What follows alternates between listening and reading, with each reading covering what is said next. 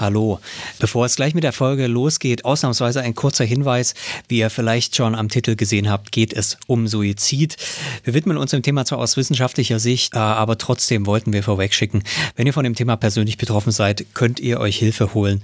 Die Telefonseelsorge ist ein Anlaufpunkt online unter telefonseelsorge.de oder telefonisch unter 0800 111 0111 telefonseelsorge.de oder 0800 111 0111. Und nun geht's los mit der Folge. Viel Spaß! Aber an sich ist es so, dass man wirklich aufpassen muss, dass man nicht sagt, okay, das eine führt zum anderen. Also medizinischer Fortschritt, also geringe Säuglingssterblichkeit führt zu höheren Suiziden. Ähm, das ist es nämlich ja eben nicht. Also dass man ja schon davon ausgehen muss, dass verschiedene Faktoren ein Gesamtbild zeichnen und dass dieses Gesamtbild wiederum mit was anderem zusammenhängen kann. Das ist halt eher, was ich da versucht habe, ähm, statistisch näherungsweise zu untersuchen. Here is the new Berlin. Hier ist das neue Berlin. Hallo und herzlich willkommen zur 66. Folge von Das Neue Berlin. Wenn ich an mein allererstes, ich glaube es war wirklich das allererste Soziologiesemester zurückdenke, wo man den Studis erstmal beibringt, was eigentlich Soziologie ist, dann weiß ich noch ziemlich genau, dass eine der ersten Studien, eine der ersten ja, Namen, die man überhaupt gehört hat, ähm, Emil Durkheim war mit seiner berühmten Studie über den Selbstmord vom Ende des 19. Jahrhunderts noch, wo es gar keine richtige Soziologie gab. Die wurde deswegen, glaube ich, so gerne ähm, genommen, weil man da erklären kann, dass ja ein ganz ähm, ganz persönliche Tat, nämlich eben das eigene Leben zu beenden, gar nicht so persönlich ist, weil man sie eben soziologisch, statistisch untersuchen kann, Muster findet äh, und so eben zeigt, dass diese so persönliche Tat äh, ja anderen gesellschaftlichen Gesetzen eben folgt. Ähm, danach habe ich nie wieder was, ähm, wir haben das Buch auch nicht gelesen, nie wieder was zu diesem Thema gehört, ähm, bis vor kurzem. Da hat sich das geändert.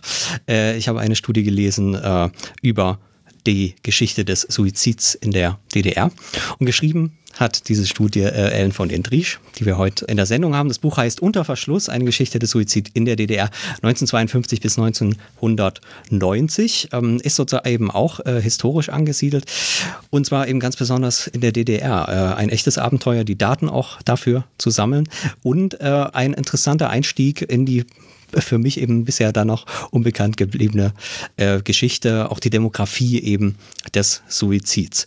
Wir haben uns überlegt, das am Anfang nochmal äh, zu thematisieren, bevor wir dann tatsächlich zur Sache kommen. Äh, von, dem, von der Selbstmordstudie gesprochen. Ich glaube, die heißt dann auch in der, in der äh, deutschen Fassung so von, von Dürkheim. Du sprichst jetzt von Suizid und auch äh, durch die ganze Studie. Das hat erstmal vom Wording her einen besonderen Sinn. Ja, ganz genau. Also wenn man jetzt von Selbstmord sprechen würde, würde man quasi der Handlung einen Tötungsdelikt unterstellen, jetzt ganz juristisch gesprochen mal, der ähm, quasi niedrige Beweggründe hat und auch normativ natürlich problematisiert wird.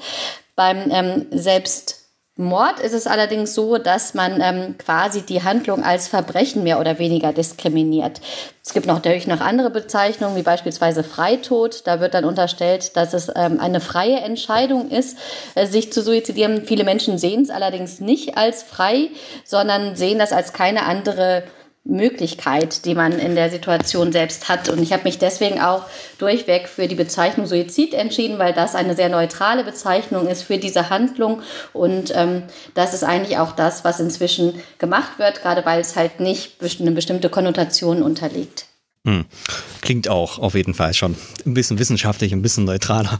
Ähm, ich habe äh, jetzt den Untertitel schon genannt. Es geht um den Suizid in der DDR, äh, eigentlich sozusagen durch die ähm, gesamte DDR-Geschichte. Ich habe es, äh, weiß nicht mehr genau, wie ich es jetzt in der Einleitung genannt habe, aber gesagt, es ist ein Abenteuer, eine Geschichte, die, diese zu, äh, Zahlen zu finden. Kannst du uns vielleicht erstmal einen groben Einblick geben? Was hast du in dieser Arbeit? Ist deine Dissertation, die jetzt hier bei Campus, kann man vielleicht nochmal was sagen, äh, bei Campus eben äh, gerade erschienen ist. Wie, wie bist du dazu gekommen und was hast du sozusagen über die Jahre, auch wie viele Jahre, äh, in dieser Arbeit überhaupt gemacht? Ja, also insgesamt waren es rund äh, viereinhalb Jahre, die ich an der Dissertation gearbeitet habe und dann nochmal ein Dreivierteljahr ungefähr, bis das, äh, die Dissertation als Buch erschienen ist. Ursprünglich hatte ich mal ein ganz anderes Thema angedacht, für das ich unter anderem auch die Todesursachenstatistiken brauchte, also ganz lange Zeitreihen der gestorbenen Statistiken und auch ganz konkrete Informationen zu Todesursachen.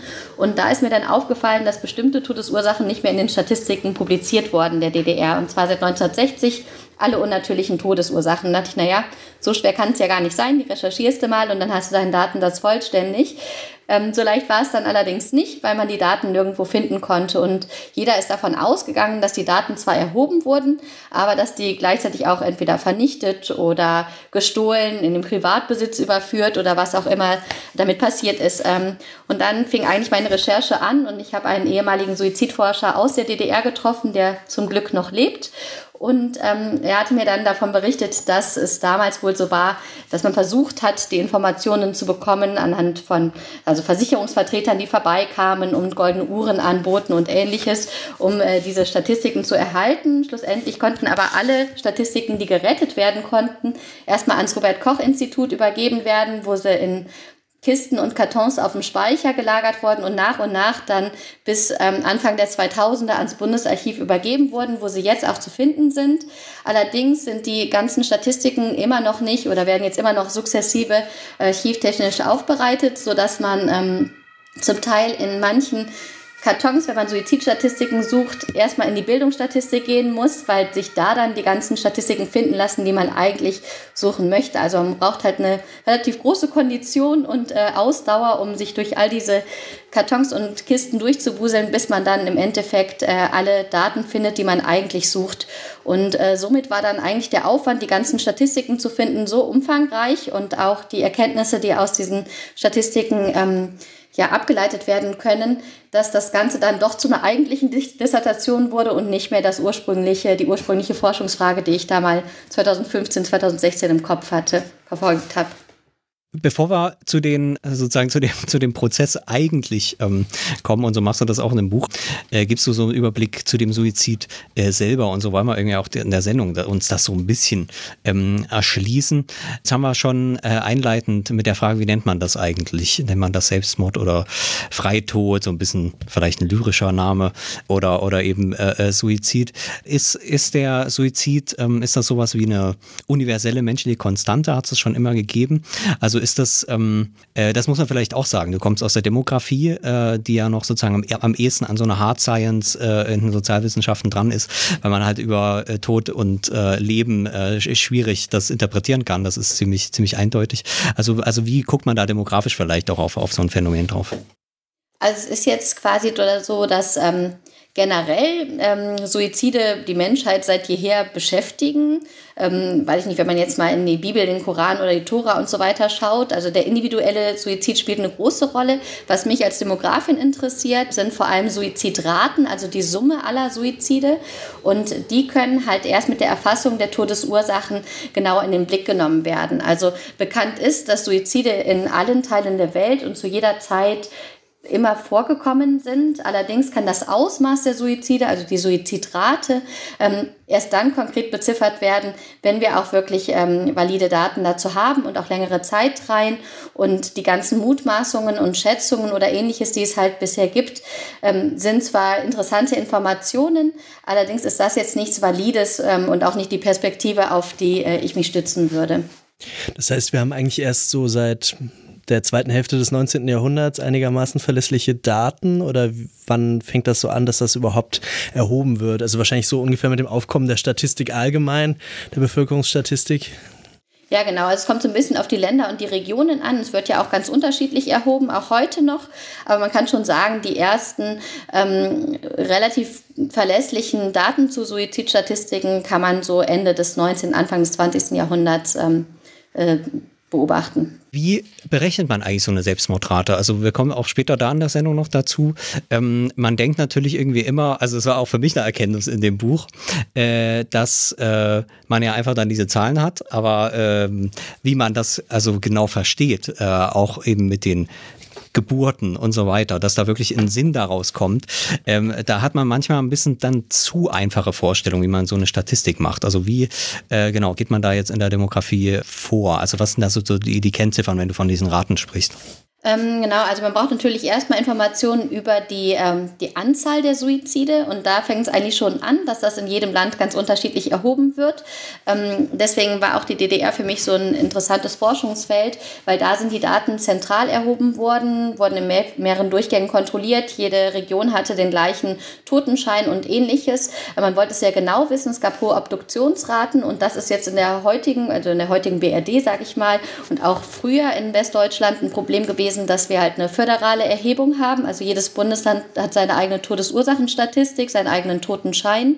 Und das Ganze führt natürlich auch zu Verzerrungen, weil das nicht zentral ist. Und ähm, das war in der DDR nicht der Fall. Wenn wir jetzt von Suizidraten sprechen, sind es in der Regel die Suizide je 100.000 Einwohner einer Region.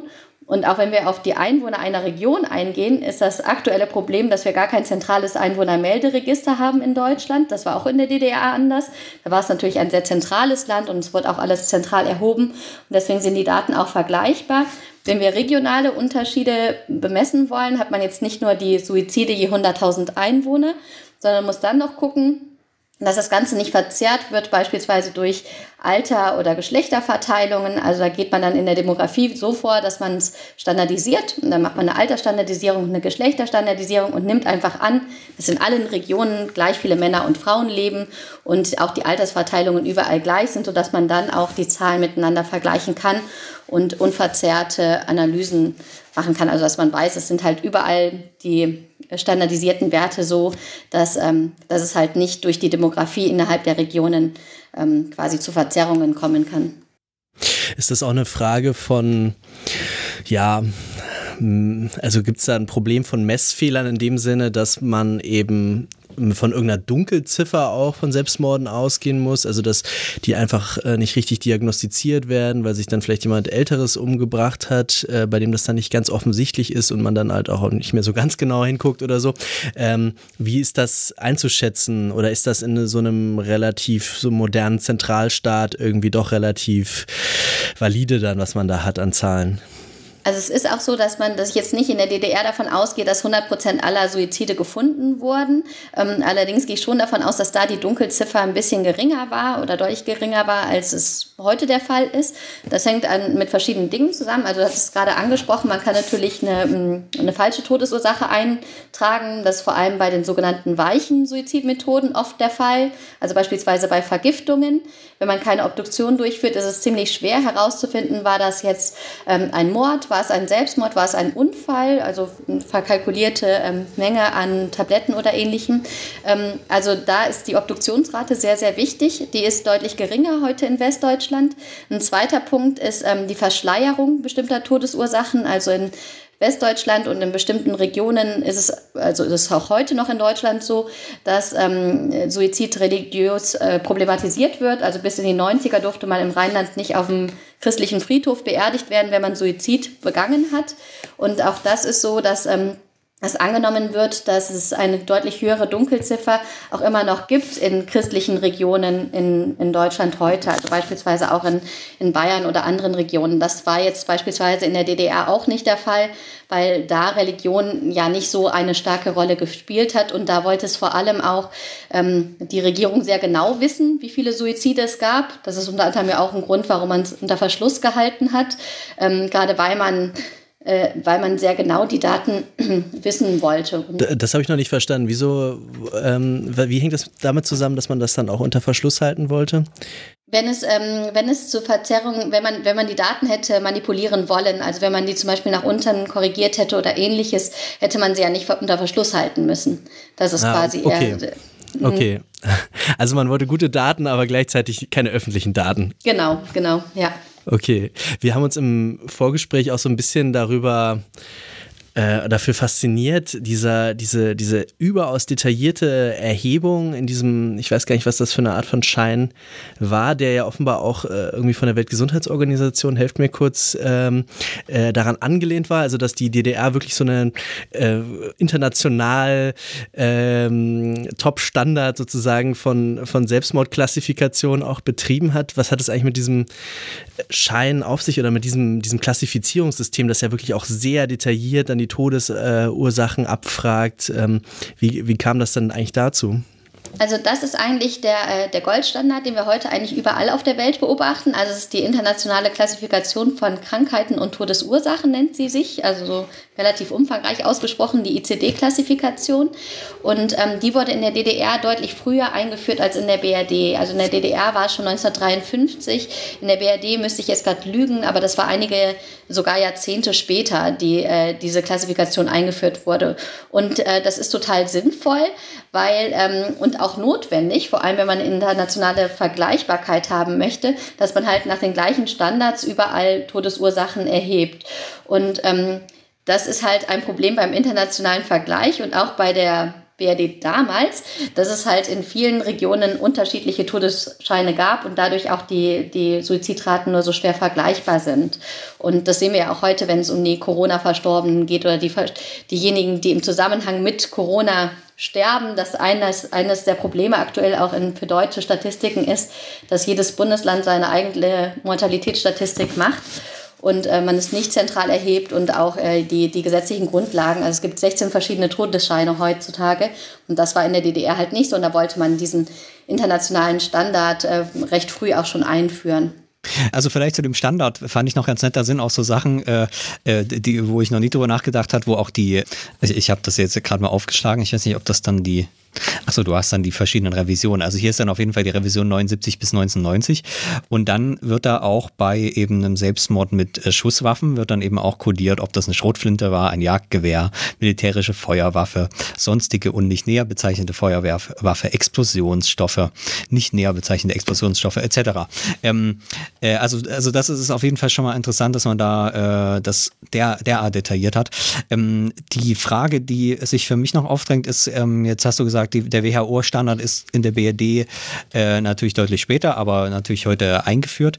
Ähm, wie äh, hängt dann aber dieser WHO-Standard mit den, in dem Fall äh, Länder, länderspezifischen Arten des Totenscheins zusammen? Also der WHO-Standard gibt noch keinen festen Todes, äh, äh, Todesschein vor.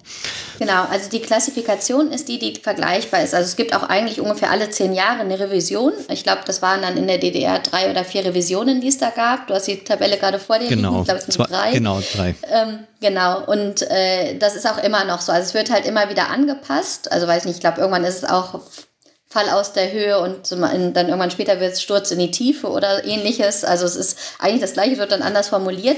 Und ähm, davor gibt es immer so eine Schlüsselkennziffer. Und genau so aufgeteilt ist es halt immer noch. Also man muss die Todesursache eintragen in den Totenschein, man muss auch diese Schlüsselziffer eintragen. Also das ist eigentlich was, was überall gleich ist. Allerdings ist es auch so, dass ähm, jeder Arzt quasi den, die Todesursache einträgt und vor allem meistens die, die Todesursache, die er vermutet, gerade weil es halt, ähm, wenn, wenn man jetzt älter wird und es Multimorbiditäten gibt, also viele Ursachen, die zum Tod führen können, ähm, wird gar nicht mehr so überlegt, das könnte das sein, aber auch das sein oder das sein. Und häufig wird jetzt heutzutage beispielsweise einfach Herz-Kreislauf eingetragen oder andere Dinge und es ist auch dann um drei Uhr nachts, wenn der äh, übermüdete Arzt äh, dann, dann den Tod feststellt und eintragt in den, in den Totenschein. Also die Klassifikation ist sinnvoll, die ist halt auch äh, international gleich, auch diese Revisionen. Aber wie es eingetragen wird und wie die gesetzlichen Grundlagen sind, wer es eintragen darf, wer den Tod feststellen kann, zu welchem Zeitpunkt, das ist halt was, was sich zum Teil auch noch unterscheidet. Wie valide sind die Daten dann vor allem im internationalen Vergleich? Also das ist ja natürlich das Interessante. Ne? Man hat zwar die Statistik, aber eigentlich kommt es auf den einzelnen Arzt an, der in dem einzelnen Fall mit diesem äh, Formular äh, da sitzt und eben was einträgt. Ähm, ist das dann abhängig von, von also sicherlich von den Ländern, also von den Ausbildungssystemen, wie sozusagen äh, die Ärzte ausgebildet werden, äh, das einzutragen? Ähm, aber auch der Situation, also, also, also wo sind vielleicht die, die Grenzen der Validität oder was kann man vielleicht sogar auch statistisch dann zeigen, was du sagst, dass dann vielleicht sich das auch über die Jahrzehnte ändert, welche Krankheit man bei Multimorbidität dann eben einträgt?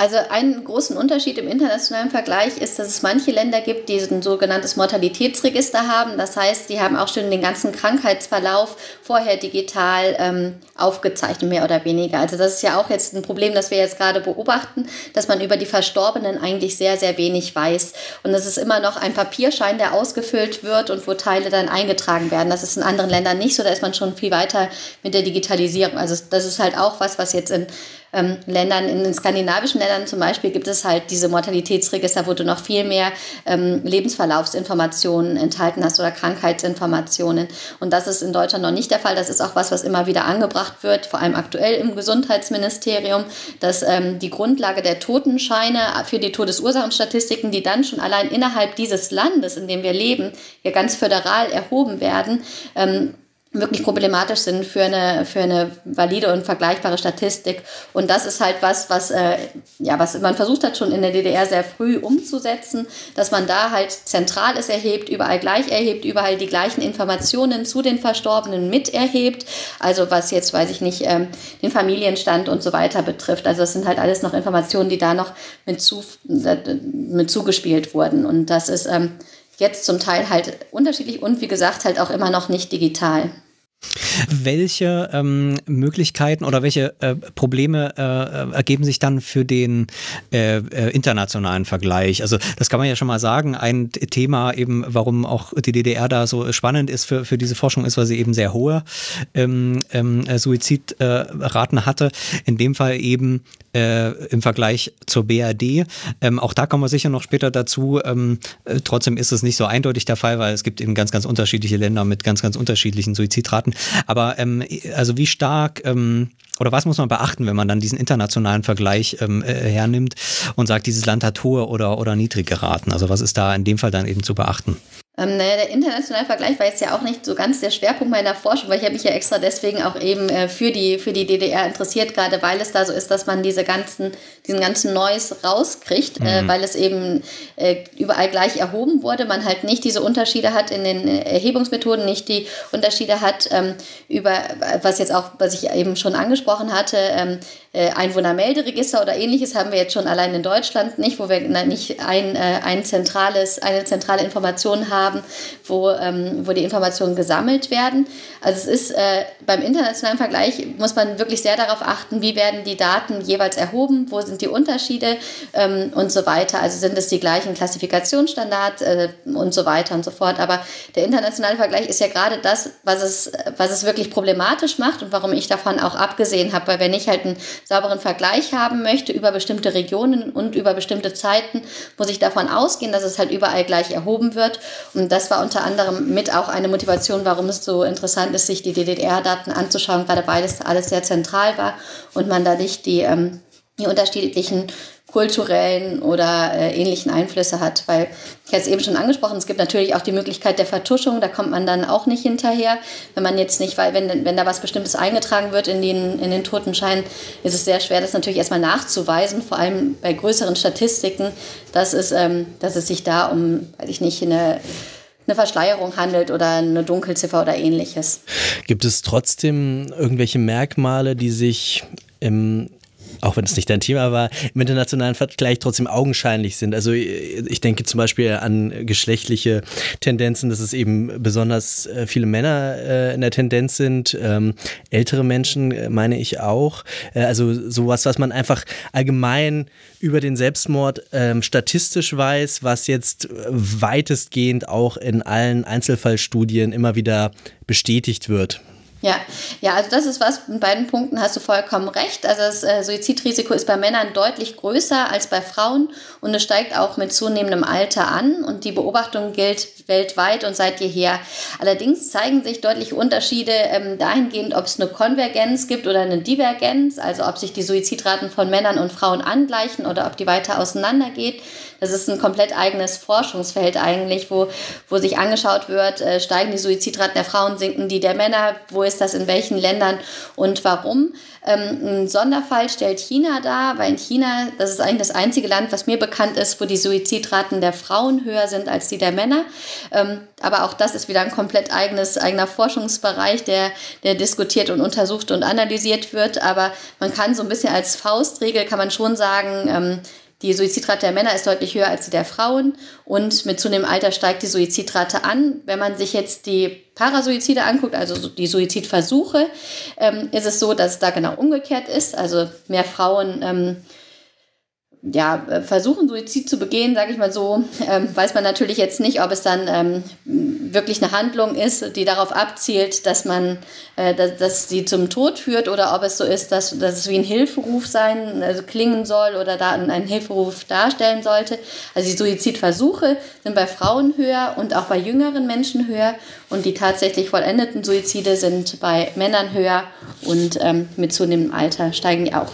Vielleicht noch eine letzte Frage zum internationalen Vergleich, auch wenn du, wenn du da äh, äh, dich selber nicht damit beschäftigt hast. Aber es ist ja für, den Kontext DDR auf jeden Fall noch interessant, nämlich ähm, eine Erzählung, und da kommen wir sicher noch an verschiedenen Stellen, ist ja, dass eben irgendwie das sozialistische Regime äh, die bestimmte Lebensbedingungen äh, mit sich gebracht hat, die irgendwie eben diesen Suizid da erklären. Ähm, Gibt es auch da, also sowohl was eben sowas wie Politik angeht, aber ich denke auch sowas ganz Einfaches wie, wie nah bist du am Äquator? Das heißt, wie gut ist das Wetter oder und ähm, wie sehr hast du sozusagen mit den, mit den, äh, mit der Natur zu kämpfen? Äh, und muss natürlich dann vielleicht auch, wenn man jetzt das Klischee dann mal aufruft, eben äh, vielleicht auch mehr Alkohol trinken, um irgendwie äh, das Leben zu durchstehen und äh, wirst vielleicht unglücklicher und äh, kränker und wenn man krank ist und alt, dann, dann und so weiter. Also äh, gibt es da auch noch irgendwie sowas oder ist das alles im, im oder ziemlich schnell, sagen wir so, ziemlich schnell dann im Raum der Spekulation und so von Volkspsychologie Und so weiter, ähm, wo man aber eigentlich demografisch äh, das nicht so wirklich validieren kann. Also äh, dadurch, dass es nicht mein Forschungsfeld ist, kann ich da eigentlich nicht so wirklich viel zu sagen. Ähm, und gerade wenn man auf bestimmte Länder anspielt, wo der Alkoholkonsum deutlich höher ist, ist es dann doch so, dass äh, Leberzirrhose und ähm, Todesursachen, die im direkten Zusammenhang mit Alkohol stehen, dann eher dafür sprechen, dass das Gründe sind, warum die Lebenserwartung von Männern in diesen Ländern deutlich niedriger sind ähm, durch den übermäßigen Alkoholkonsum.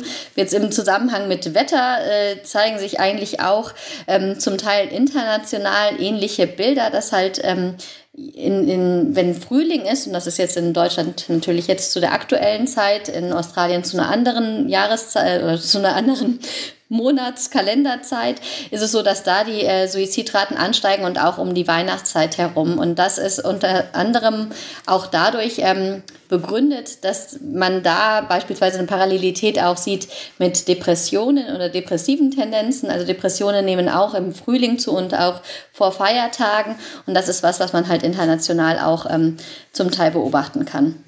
Also so meine Kenntnis, aber auch hier, da bin ich keine Expertin in dem Feld. Ähm, genau. Aber es gibt auf jeden Fall schon eben so ein äh, ja, so ein, so ein Forschungsstand einfach vor dem Hintergrund man dann eben auch natürlich die DDR angucken kann, ähm, äh, was dort eben ja zutrifft und was nicht kommen wir ja sicher noch dazu. Ähm, eine Sache, die, äh, wo ich sehr überrascht war beim Lesen, ich habe jetzt schon in der Einleitung das gesagt, dass äh, ich äh, diesen Dürkheim irgendwie im Studium hatte, dann später nicht mehr, aber ich war doch überrascht, dass er in der ähm, Forschung ähm, noch, noch doch so relevant ist ähm, äh, und man jetzt eben nicht eindeutig sagen kann, ähm, ja, das ist äh, altes Eisen, da braucht man, hat sozusagen nur noch historischen Wert. Man kann jetzt natürlich auch, das wäre auch komisch bei einem Buch, was irgendwie 100 ähm, über 120 Jahre alt ist, ähm, äh, jetzt nicht sagen, dass das sozusagen der Stand der Forschung ist, aber es ist doch sehr wichtig. Äh, welche Bedeutung hat jetzt Dürkheim eben für die Suizidforschung und vielleicht auch für dieses DDR-Thema ähm, im Besonderen? Ja, also für die makrosoziologische Suizidforschung ist Dürkheim auch noch heute nach wie vor ein wichtiger Grundstein. Also ich meine, es hat ja auch einen Grund, dass er im Grundstudium ähm, gelehrt wird und auch verschiedene Dinge, die sich daraus ableiten lassen. Ähm, viele seiner Beobachtungen, die sehen wir auch noch heute und die sind auch durchaus nachvollziehbar und haben auch ähm, zu weiteren Theorien angeregt, zum Beispiel zur Netzwerktheorie oder ähnlichem, was jetzt ja heute durchaus ähm, gängiger ist, dass man die heranzieht.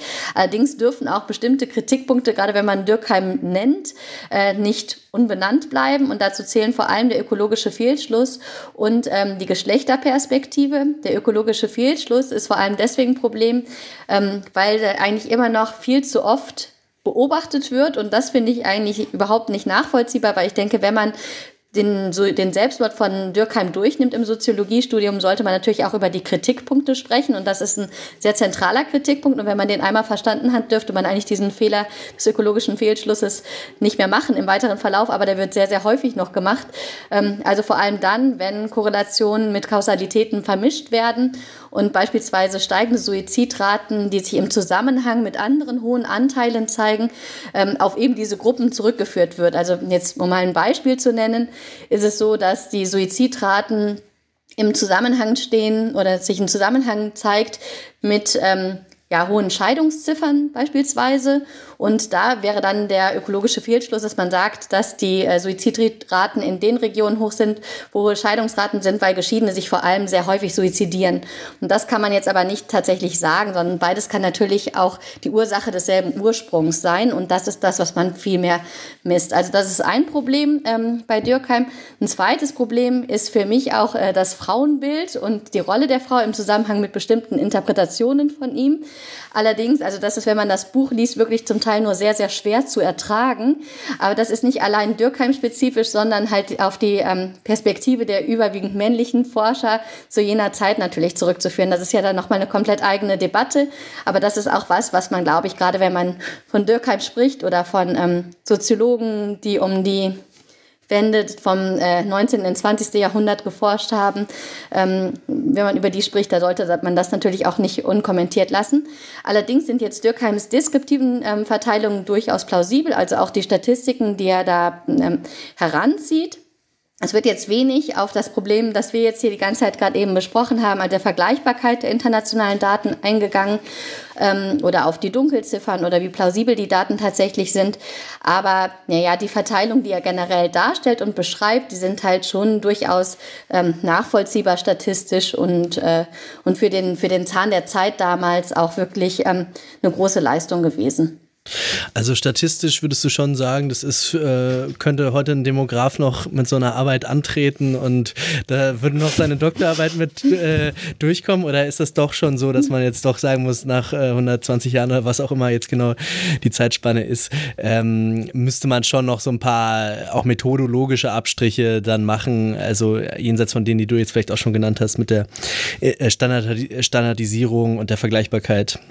Ja, also ich glaube, also für, für die Akt, also ich meine, seine, seine, eine der, der großen Leistungen, die er gebracht hat, ist ja, dass er sehr viel zusammengefasst hat und dass er auch der einer der ersten Soziologen waren oder einer der ersten ähm, Forschenden, die quasi das Problem der, äh, de, des Suizids auf eine gesellschaftliche Ebene gebracht hat. Also da hat er sehr viel zusammengetragen und es ist ja nicht nur ein Buch, das allein, um, wo es allein um die, um die Statistiken geht. Also wenn man jetzt mal den theoretischen Mehrwert aus dem Buch rauszieht, ist das ja schon, also die Beispiele, die er da anhand des Suizids ähm, untermauert, ist, hat das schon alles ähm, durchaus seine, seine Berechtigung und ist auch sehr, sehr nachvollziehbar.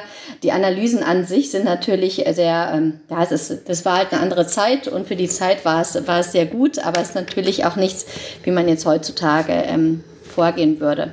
Aber das ist ja auch nicht, steht mir auch nicht zu, das so zu beurteilen. Ich habe so ein bisschen reingeblättert und wie man das natürlich auch aus der äh, Zeit kennt, das ist halt an vielen Stellen so dieses mehr so ein bisschen assoziieren. Und dann sind halt diese Zahlen und dann hat er sich das dazu gedacht, dass das wahrscheinlich so zusammenhängt, ohne das jetzt wirklich kritisch zu diskutieren, äh, dass er sich das irgendwie ausgedacht hat jetzt an der Stelle oder ja. mehr so drüber resoniert. Ähm.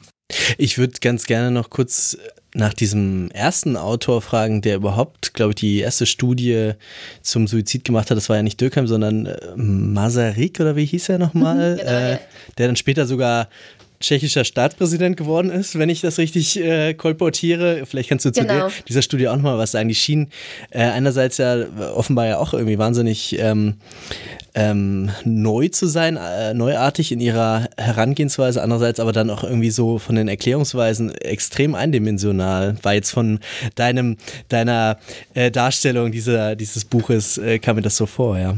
Ja, also es ist halt so, dass quasi ähm, vor Masaryk und äh, Dürkheim gab es eigentlich äh, wenige, die ähm, Suizid in, in den gesellschaftlichen Kontext eingebettet haben. Es gab halt sogenannte Moralstatistiker, die halt ähm, ja, aus ihrer Perspektive heraus ähm, die Statistiken versucht haben einzuordnen. Aber die erste große ähm, Studie, in der Suizidraten quasi herangezogen wurden, war der Suizid als soziale Massenerscheinung. Und das war halt das Buch des äh, späteren ersten ähm, Präsidenten der Tschechischen Republik, ähm, also von, von ähm, Thomas Masaryk oder Tomasz Masaryk. Ich kann selber kein Tschechisch aussprechen.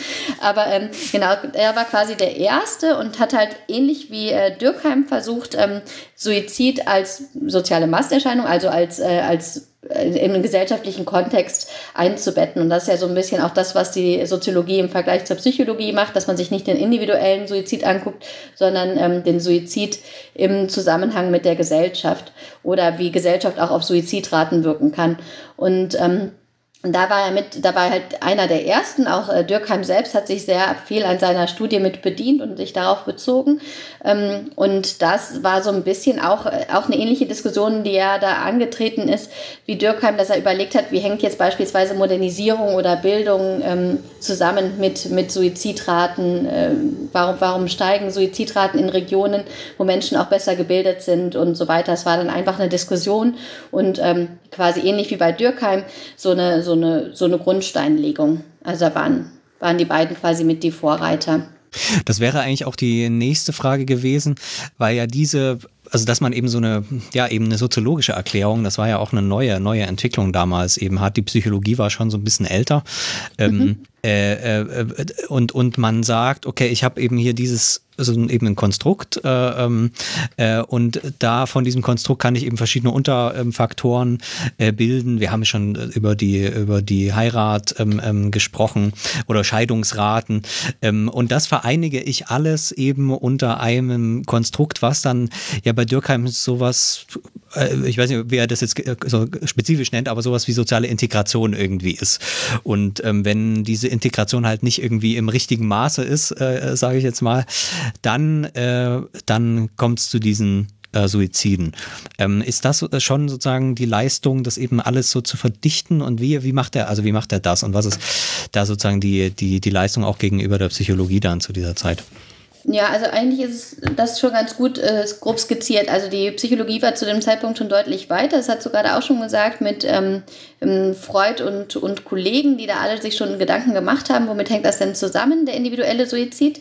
Aber die, äh, die Struktur des Suizids und ähm, jetzt nicht der individuelle Suizid, sondern die Suizidraten, also die Summe aller Suizide, wie das jetzt eigentlich mit Gesellschaft zusammenhängt, also wie, wie beeinflusst Gesellschaft eigentlich Suizidraten und inwiefern sind Suizidraten wiederum gesellschaftlich bedingt, das war halt die Perspektive, mit der dann ähm, Masaryk und Dürkheim quasi relativ umfangreich erstmalig. Also es gab auch andere, die es wohl andiskutiert haben, aber äh, die es dann sehr umfangreich versucht haben einzubetten. Und genau darum geht es dann quasi bei, bei Dürkheims Theorie, der dann ähm, natürlich äh, auch spricht von, okay, gesellschaftsstrukturellen Veränderungen, sowas wie der ähm, Modernisierung oder Industrialisierung und so weiter. Da gerät die Gesellschaft irgendwie ins Wanken. Also das ist jetzt nicht mehr ein ähm, äh, ja, es ist entweder ein Übermaß an Regeln oder ein Übermaß an Individualität oder ein Übermaß an Integration oder zu viel Desintegration. Und all diese Faktoren können dazu führen, dass wenn es keine Balance innerhalb der Gesellschaft gibt, dass, ähm, dass die Suizidraten in die eine oder andere Richtung kippen und äh, zunehmen. Und das ist so ein bisschen das, äh, was er sich angeschaut hat und konnte da dann zeigen mit diesen, ähm, mit, mit, mit, seinen, mit seinen Deskriptionen oder mit den Korrelationen, die er sich angeschaut hat, dass bestimmte Indikatoren zu höheren Suizidraten ähm, führen können, beziehungsweise mit höheren Suizidraten einhergehen. Vielleicht sollten wir trotzdem nochmal versuchen, diese beiden für dich ja auch zentralen Begriffe der Modernisierung und der Integration beziehungsweise Desintegration noch mal ein bisschen genauer zu profilieren? Also in welchem Verhältnis stehen die auch zueinander oder sind das eher so irgendwie so Buzzwords, die dann, die dann überhaupt nur äh, Fleisch bekommen durch bestimmte Indikatoren? Ähm, man könnte ja auch sagen, ist doch alles super, Modernisierung, äh, mehr Bildung, mehr, mehr Produktion, mehr alles. Also man, man, muss ja irgendwie noch erklären, was ist, was ist Modernisierung, wenn man sagt, Modernisierung bringt, führt dazu, dass Leute äh, sich das Leben nehmen. Äh, genauso dann aber auch äh, dann in Bezug auf die Desintegration, die ja genauso erläuterungsbedürftig ist, ja. Ja, also man kann sich das so ein bisschen vorstellen wie so eine Vierfelder-Tafel oder vielleicht kennt man es ja auch diese Doppelwippen auf dem Spielplatz. Also es gibt halt äh, zwei, zwei Enden. Äh, das eine, die eine Wippe ist quasi so ein bisschen die Modernisierungswippe, wo es in die eine oder andere Richtung gehen kann. Die andere ist die Desintegrationswippe, wenn man die jetzt überschneiden äh, sieht. Es gibt natürlich auch Zusammenhänge, die, äh, die man da sieht. Man kann es nicht immer ganz trennscharf teilen. Also das ist ganz klar. Es ist wie so ein wie eine Vierfelder-Tafel, wo alles irgendwie auch doch miteinander verwoben ist. Wenn man jetzt von Modernisierung spricht, ist es so, dass zunehmende Modernisierung, also sei es jetzt Bildung oder die, ein anderer Indikator dafür ist auch äh, die Scheidungsrate, die Urbanisierung und ähnliches, durchaus dazu führen kann, dass, ähm, dass, dass Strukturen ins Wanken geraten, die man sonst, an denen man sich sonst orientiert hat, weil es diese Orientierungspunkte nicht mehr gibt. Und da kann es dann zu so einer Art Anomie kommen. Ähm, das ist so ein bisschen das, das beschreibt Dürkheim gar nicht mal nur im, im Selbstmord, sondern auch in seinen anderen theoretischen Grundlagenwerken, ähm, wo es dann äh, zu fehlenden Strukturen kommen kann. Es kann aber auch sein, dass natürlich so ein Übermaß an, an Regeln, ein Übermaß an ähm, an Integrationsfaktoren oder Ähnlichem dazu führen kann, dass man sich als Individuum verliert und dadurch quasi nur Teil eines äh, großen Kollektivs dann im Endeffekt ist und, und äh, dadurch dann quasi die Gesellschaft überhand nimmt über das Individuum. Und ähm, das sind halt beides verschiedene ja, Ansätze zur Erklärung, warum Suizidraten in manchen Regionen hoch sind oder halt eben nicht um im Bild zu bleiben, wir haben hier diese überkreuzten Wippen, ja. äh, bei, der bei der Integration, das ist sozusagen Kontinuum oder äh, hat sozusagen zwei Pole, die, die Überintegration und die ähm, sozusagen das Herausfallen aus dem aus der Integration, der Desintegration sozusagen. Aber bei der Modernisierung gibt es ja jetzt nicht diese zwei, äh, zwei Pole, oder? Wenn ich nochmal da. Naja, also wenn ich jetzt, ähm, wenn ich Regionen miteinander vergleiche oder Zeiten miteinander vergleiche, und das ist ja das, was, ähm, was einen interessiert, wenn man die Suizidraten vergleicht, vergleiche ich ja dann Regionen, die entweder sehr modern sind oder halt eben nicht sehr modern sind oder Zeitpunkte, in denen es eine Veränderung gab, hin zu einer Modernisierung oder halt eben weg davon und, und ähnliches. Also da ähm, da kann es ja doch, also gerade wenn du den Vergleich hast, kann, kann man sich das ja schon dann auch anschauen. Aber taucht sowas wie Untermodernisierung oder Desmodernisierung oder wie auch immer man sowas nennen sollte, äh, taucht ja dann aber nicht als ähm, Erklärungsgrund für den Suizid auf oder kann man sowas auch konstruieren? Also wenn man jetzt wirklich so eine Vierfelder-Tafel sich auch, auch vorstellt. Mm, ja, es ist halt eher da dann so eine Art Zeitskala. Also dass man halt sieht, dass du natürlich irgendwo startest und dann siehst du, dass die ähm, Säuglingssterblichkeit beispielsweise total zurückgeht in der Region. Ist das eine Region, in der, ähm, in der es zunehmend Modernisierung gibt, weil es medizinischen Fortschritt gibt? Aber eine andere Region mit einer sehr, sehr hohen Säuglingssterblichkeit ähm, ist halt eine Region, in der es halt wenig Modernisierung gibt oder auch andere Zeiten, in denen es diese die, die, die, die, äh, die Säuglingssterblichkeit noch sehr hoch war im Vergleich zu einer Zeit, wo die sehr niedrig ist. Das ist quasi dann diese, das sind diese unterschiedlichen Skalen, die man dann da sehen könnte. Okay, ich will das auch nicht überstrapazieren, aber äh, ich wollte nur sagen, weil bei dem Integrationsbild ist es ja tatsächlich so, dass es bei Dürkheim wirklich um eine Art Gleichgewicht geht. Äh, die Leute bringen sich in der Mitte nicht um. Aber bei der Modernisierung ist das eigentlich nicht der Fall, wenn ich das richtig verstehe. Ach so, ach so, jetzt verstehe ich den ja, Punkt. Ja, ja. Alles klar. Okay, wenn man die Wippe sieht, ja, dann ist es, ist es vielleicht. Wobei doch auch, wenn es ein, äh, wenn es ein Übermaß an Modernisierung gibt, dann äh, nimmt, äh, dann ist es, sind die Suizidraten sehr hoch. Und auch wenn ähm, wenn es äh, quasi eine sehr unterentwickelte Region oder Zeit ist, sind auch da die Suizidraten hoch. Also auch da gilt es halt, wenn du dich in einer Balance befindest, wo es weder in die eine noch in die andere Richtung sich entwickelt, ähm, äh, geht es halt eigentlich immer um, diese, um dieses Gleichgewicht, mhm. dass es halt jetzt nicht gerade zu strukturellen Umbrüchen in die eine oder in die andere Richtung kommt. Hm. Okay. Und diese sozusagen diese Grundachsen, äh, nenne ich es jetzt mal, die da irgendwie Dürkheim auch ähm, aufgemacht hat, die sind nach wie vor auch irgendwie was, zu denen man sich so verortet, äh, wenn man äh, zu Suizid forscht.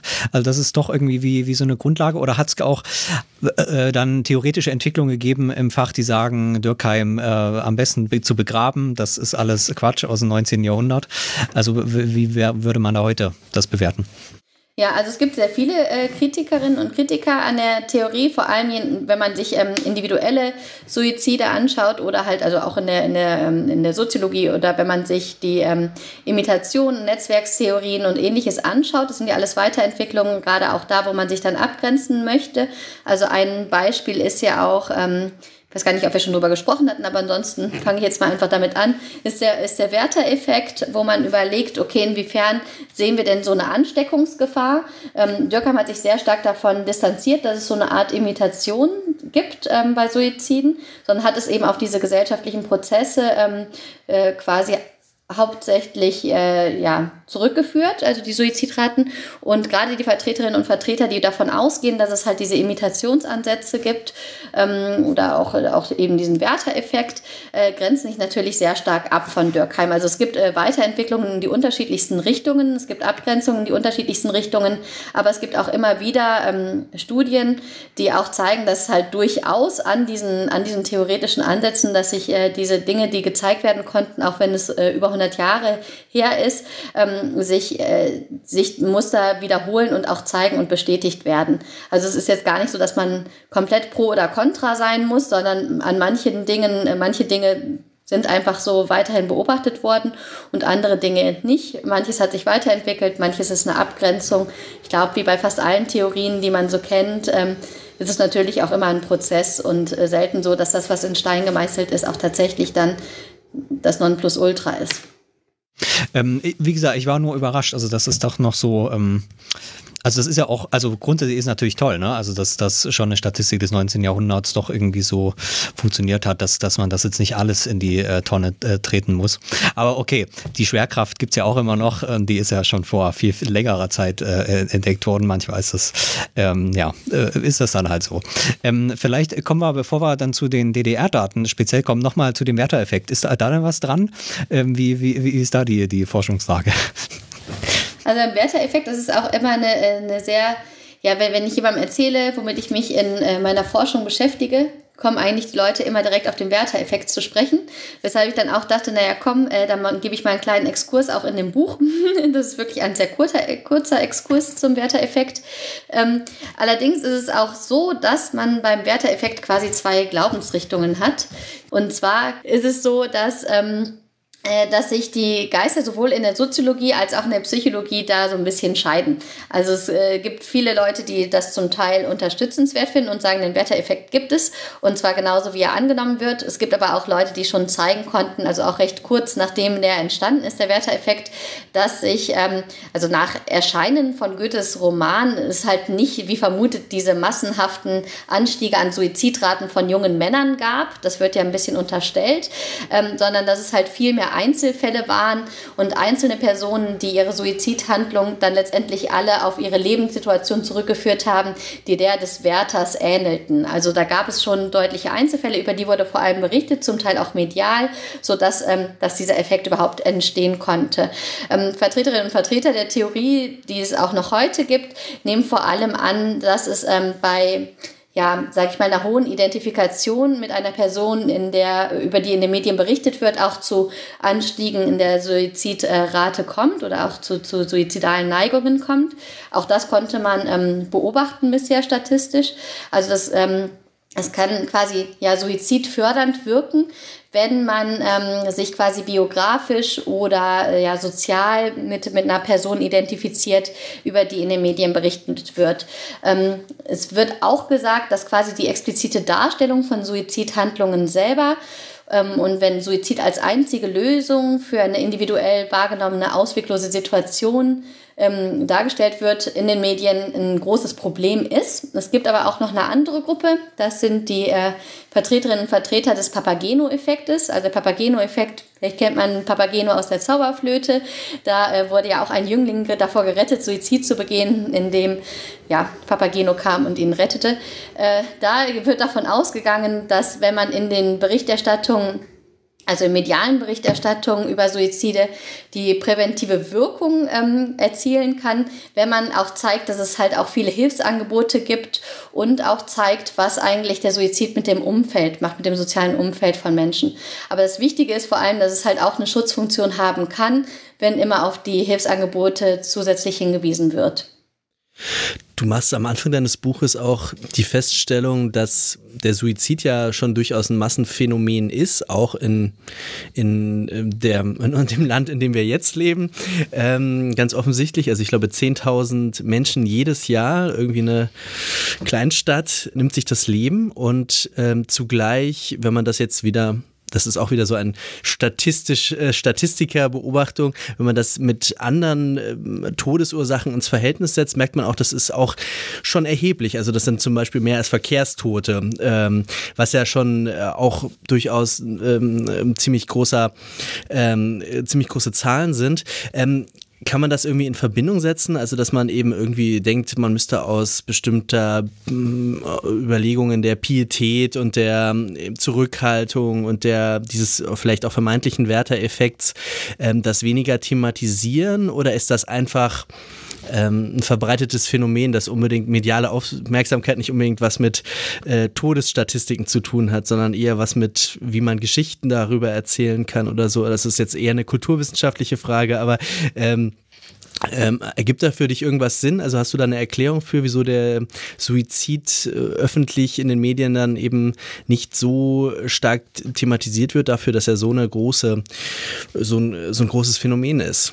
Ja, also ähm, ein Punkt ist vor allem der Werteeffekt, also ich meine vor allem auch der, der Pressekodex, es wird auch im Pressekodex im Deutschen ähm, relativ klar geschrieben, dass, ähm, dass über Suizide in der Form auch nicht ähm, im berichtet werden sollte. Ähm, vor allem nicht, wenn, wenn es darum geht, dass, ähm, dass individuelle Geschichten quasi breitgetreten werden. Also da, da bedarf es schon einer ordentlichen Zurückhaltung, gerade vor der Sorge des Werteeffektes. Und wie gesagt, es ließen sich ja auch ähnliche ähm, Zusammenhänge in der Vergangenheit messen. Also gerade wenn, wenn individuelle, äh, gerade wenn, wenn Suizide dargestellt werden oder beschrieben werden von Personen, mit denen man sich identifizieren kann, zeigen sich auch da zum Teil ähm, erhöhte Suizidraten. Allerdings ist es so, dass unter anderem auch in der ähm, Öffentlichkeit weniger über Suizide gesprochen wird, auch vor dem Hintergrund, dass ähm, Suizid immer noch zum Teil religiös problematisiert wird und auch normativ problematisiert wird. Das ist ein Thema, über das nicht gerne gesprochen wird. Ähm, aus unterschiedlichsten Gründen. Ähm, das ist auch ähnlich wie noch vor einiger Zeit depressive Erkrankungen beispielsweise, die ja auch sehr, ähm, sehr stark vertreten sind in Deutschland. Das war sehr lange auch ein Tabuthema, ähm, obwohl wir halt große Zahlen in Deutschland beobachten. Und dadurch kommt es generell zu einer Überschätzung der unnatürlichen Todesursachen, wie beispielsweise Verkehrstote und ähnliche. Da gibt es auch viel größere äh, Präventionsmaßnahmen. Ähm, also wir sehen das im, im, im städtischen, auf, mit irgendwelchen Plakatkampagnen und ähnlichem, dass man darauf achtet, ähm, dass man, ja, dass man quasi äh, dass man unterschiedliche Möglichkeiten hat, das Ganze auch zu vermeiden. Es wird aber nicht über Suizidprävention gesprochen und das finde ich auch ein riesiges Problem und dadurch werden auch die Suizidzahlen total unterschätzt. Also ähm, da, dadurch, dass die Informationen überhaupt gar nicht publik, publik gemacht werden, wird das als, ähm, als gesellschaftliches Problem auch gar nicht sichtbar gemacht und ähm, ich vermute auch, dass dadurch, dass man sehr, sehr, wenig dafür sensibilisiert ist für das ganze Thema, gibt es auch ähm, weniger Ausgaben im Hinblick auf Suizidprävention im Vergleich zu anderen ähm, Todesursachen, die vermieden werden können. Und ähm, ja, bestimmte Suizidformen werden, glaube ich, auch überschätzt, beispielsweise Bahnsuizide. Wenn man jetzt mal schätzen würde, wie viele Bahnsuizide es pro Jahr gibt, würde man vermutlich, ich weiß nicht, was würdet ihr sagen, wie viele Bahnsuizide gibt es? Ihr habt gesagt, 10.000 Suizide pro Jahr ungefähr sind es. Wie viele fallen da auf Bahn? 50? Ich hätte zynisch darüber zu raten. Ich, ich hätte jetzt vielleicht ein paar hundert gesagt, aber. Also, ja, ja, genau. Die sind halt 800. Und also, ich finde 800, ich war überrascht, als ich das am Anfang gelesen hatte, da, also oder auch gesehen hatte in den Statistiken, dass es in Anführungsstrichen nur 800 sind, weil das ist ja was, was sehr stark, finde ich, überschätzt wird, weil es aber auch mehr Menschen betrifft. Entweder weil man selber im Zug sitzt oder eine Zugverspätung deswegen hat. Und ähm, dass es halt 10.000 Personen sind, liegt vor allem natürlich auch an den alten und ältesten Menschen. Und die werden, die sind nicht so sichtbar. Und das geht dann ja zum Teil auch unter. Also viele vermuten ja auch, dass es gerade junge Leute sind und das ist es eben nicht. Und ja, das sind halt unterschiedliche Gründe, warum man das nicht so nicht so wahrnimmt und nicht wirklich sieht. Also als ich es gelesen habe, das einzige Mal, dass mir das begegnet ist, ähm, ist äh, ähm, äh, äh, an der Boselspitze heißt sie. Das ist ein, ein wunderschöner Aussichtsort äh, über dem Elbtal äh, zwischen Dresden und Meißen. Und äh, diese Boselspitze ist, äh, da ist auch ein wunderschöner Garten, ein wunderschöner Platz. Und da geht's wirklich einfach so ein paar hundert Meter ähm, direkt runter eben ins Elbtal. Der einer der schönsten Blicke, den man sich vorstellen kann. Und das ist halt ein Sprung. Und ähm, dort ist quasi direkt an dem, also das sind so ein paar Bänke, wo man sitzen kann. Und da ist an so einem Stein äh, quasi eine Hotline, eine Nummer äh, ähm, hier, wenn Sie jetzt drüber nachdenken, denken Sie nochmal nach und rufen Sie einfach gerne an. Da ist mir das das erste Mal so richtig aufgefallen äh, und davor hatte ich jetzt noch nie äh, äh drüber nachgedacht. Wahrscheinlich, weil sich dort äh, an dieser Boses-Spitze auch schon seit Goethes Zeiten ähm, sehr viele Menschen das Leben genommen haben. Aber genau, sonst, äh, sonst denkt man natürlich ähm, gar nicht drüber nach. Kommen wir zu den, zu den eigentlichen äh, äh, Daten dann, äh, zu den äh, oder zu dem Thema DDR. Das Besondere an deiner Arbeit, das kann man ja auch, äh, oder kann ich sozusagen direkt so sagen, ist, dass du überhaupt diese Zahlen ähm, äh, der, der Suizidrate in der DDR ähm, verfügbar gemacht hast. Du hast auch den Datensatz äh, dann äh, den erstellt, mit dem man eben jetzt rechnen kann. Kommen wir ja sicher noch dazu. Ähm, was muss man zu den Daten wissen? Äh, du hast einleitend so ein bisschen gesagt, ähm, die waren verschwunden. Äh, was ist so ein bisschen die Geschichte ähm, ähm, dieser Daten in der DDR? Äh, ja, die Geschichte dieser, Geheimhaltung quasi. Die Daten waren bis 1961 verfügbar in der DDR und wurden dann ab 1961 unter Verschluss gehalten. Zuerst nur äh, insofern, dass sie nicht mehr in den Todesursachenstatistiken veröffentlicht wurden. Die waren allerdings für die Forschung noch weiterhin zugänglich. Ähm, also Forscherinnen und Forscher, die sich mit Suizid beschäftigen wollten, hatten noch äh, Zugang zu diesen Daten, allerdings auch nur für eine gewisse Zeit. Und die, die, äh, die Forschungsarbeiten selber durften nicht mehr publiziert werden, das halt natürlich auch den ganzen Diskurs behindert hat. Ab 1977 war es dann so, dass die Daten verschärft unter Verschluss zu halten waren. Also ab dem Zeitpunkt ähm, ist man davon ausgegangen, dass die Daten gar nicht mehr erhoben wurden. Also es hatten eigentlich nur noch der Gesundheitsminister und der Ministerpräsident der DDR Informationen über diese Daten erhalten ähm, von der staatlichen Zentralverwaltung für Statistik und ansonsten niemand mehr. Und ab 1990 war es dann vielen auch nicht ganz klar, wo diese Daten zu finden sind. Und das war dann der Weg, äh, den ich ja anfangs schon skizziert hatte, den die Daten dann genommen haben. Also sie wurden dann zum Teil gerettet die alles, was nicht vernichtet oder gestohlen wurde, äh, ging dann halt über, über mehrere Jahre ins Bundesarchiv und da sind die Zahlen dann zu finden gewesen. Ähm, der Grund, warum die Daten unter Verschluss gehalten wurden, ähm, liegt vermutlich vor allem daran, dass die Suizidraten ab 1960 nochmal ordentlich angestiegen sind. Also die Suizidraten ja, hatten damals mit ihren, ihren Peak erstmal in den 60ern, aber später in den 70ern waren sie nochmal deutlich höher, was auch vermutlich zu dieser verschärften Verschlusshaltung geführt hat. Und eine andere Möglichkeit, ähm, da habe ich jetzt keinen Beweis für gefunden, aber das könnte ich mir schon vorstellen, dass das mit einer Begründung ist, ist, dass auch die, ähm, die Sowjetunion beispielsweise äh, äh, ihre Suizidstatistiken auch nicht veröffentlicht hat, auch schon deutlich früher nicht mehr. Also der, der große Bruder quasi hat äh, schon deutlich vorher gezeigt, okay, das sind jetzt Statistiken, die man nicht publizieren sollte. Ähm, genau, das, das sind unterschiedliche Gründe, die dazu geführt haben könnten, warum sie unter Verschluss gehalten wurden. Aber schon quasi so ein bisschen im Kalten Krieg da, ähm, ähm, so die Maßnahme und so ein Regime, was sich da vielleicht ähm, ja, diese, diese Kritik äh, nicht antun will. Es gibt ja dann auch, das habe ich auch erst äh, spät im Laufe des Lesens äh, äh verknüpft, ja, im Leben der anderen, auch diesen be bekannten äh, Spiegelartikel, äh, mit dem dann auch wiederum im Westen äh, quasi Politik gemacht wurde mit diesen Zahlen. Also heik heikles Thema, kann man schon sagen. Ja. Wobei auch im, ähm, im Film Das Leben der anderen wird ja auch gesagt, 1977 hörte das Land auf, Selbstmörder zu zählen. Da gibt es äh, ein, ein Zitat, wo das gesagt wird. Also auch da ist man davon ausgegangen. Und das war auch noch State of the Art, als der Film veröffentlicht wurde, dass die Daten einfach nicht mehr erhoben wurden. Ah, ja. Das Land hat aufgehört, die Zahlen zu zählen. Das, das stimmt halt nicht. Also die Daten wurden erhoben, aber die wurden halt genauso gründlich, wie sie erhoben wurden, auch geheim gehalten.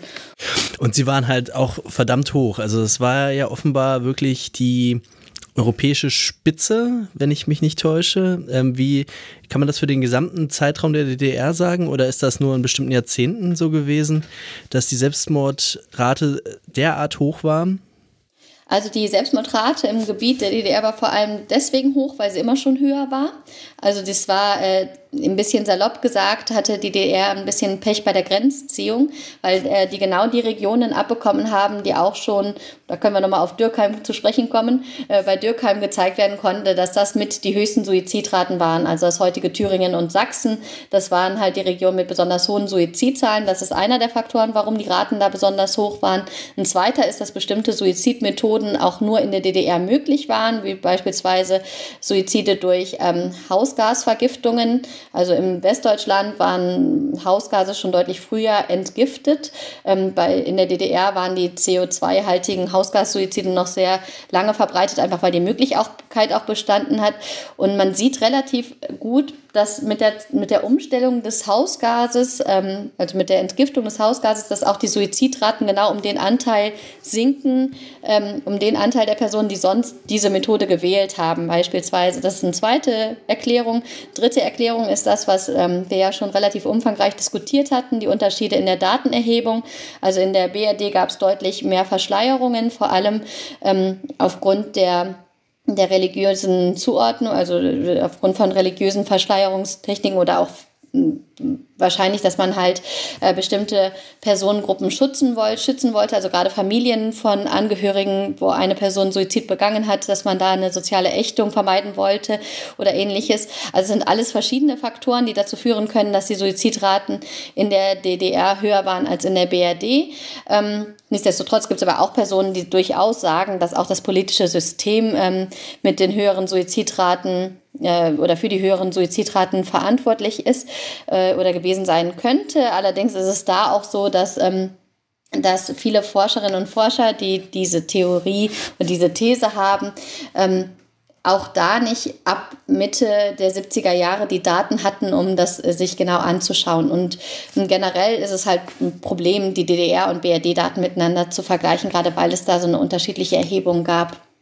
Aber auch schon auch im Euro gesamteuropäischen Vergleich oder mitteleuropäischen Vergleich ähm, war es ja durchaus trotzdem spitze, unabhängig jetzt davon, was genau die Ursachen dafür sind, aber ähm, es sah auch einfach nicht gut aus. Ich meine, um jetzt nochmal dieses ähm, Verschleierungsargument irgendwie oder dieses Verschleierungsproblem aufzudröseln, dass man eben einfach die höchsten Selbstmordraten auch hatte, äh, ist ja einfach, das ist einfach ein Problem gewesen auch, der, das vielleicht dann auch zur, äh, zu diesem äh, Verschluss Schluss geführt hat. Du hast jetzt auch mit äh, Dürkheim nochmal gesagt, ich, du hast das äh, erfreulicherweise auch in deinem Buch drin, noch so eine Karte, die bei Dürkheim schon drin ist, wo dann wirklich hier auch schön äh, französisch beschriftet, äh, dunkel-schwarz äh, irgendwelche äh, Regionen in Sachsen und äh, in Thüringen, glaube ich, wenn ich sie richtig sehe, gerade markiert sind. Also das ist, das ist ja auch erstaunlich, dass es sozusagen solche, ja, wirklich sehr langwierigen Kontinuitäten gibt, ähm, die ja wiederum aber auch erklärungsbedürftig sind. Man kann ja nicht einfach sagen, okay,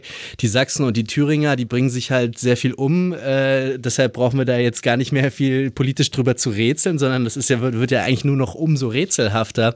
Ähm, was kann man mit solchen regionalen äh, Kontinuitäten ja vielleicht auch über dann so 100 Jahre oder so ähm, äh, sagen oder was weiß man darüber? Gibt es da Theorien oder ist das äh, auch noch irgendwie eine, ein Desiderat? Ja, also es gibt halt, äh, gerade für Thüringen und Sachsen gibt es ganz ähm, ja, skurrile Erklärungsansätze zum Teil. Ähm, also die, die, hatte ich auch im Buch ein bisschen ausgeführt, gerade von äh, Forschenden aus den, sage ich mal, 50er, 60er Jahren, die äh, relativ stark gemacht haben, dass es in diesen Regionen wohl so eine sogenannte Suizidmentalität haben, äh, gegeben haben müsste. Das ist halt wirklich eine der, der sehr skurrilen Ansätze, die aber auch immer wieder, auch heute noch ähm, zum Teil bei Historikern genannt werden als mögliche Erklärung. Ähm, es ist halt in dem Zusammenhang überhaupt gar nicht klar, was mit dieser Mentalität gemeint ist, außer dass Suizidraten da besonders hoch sind.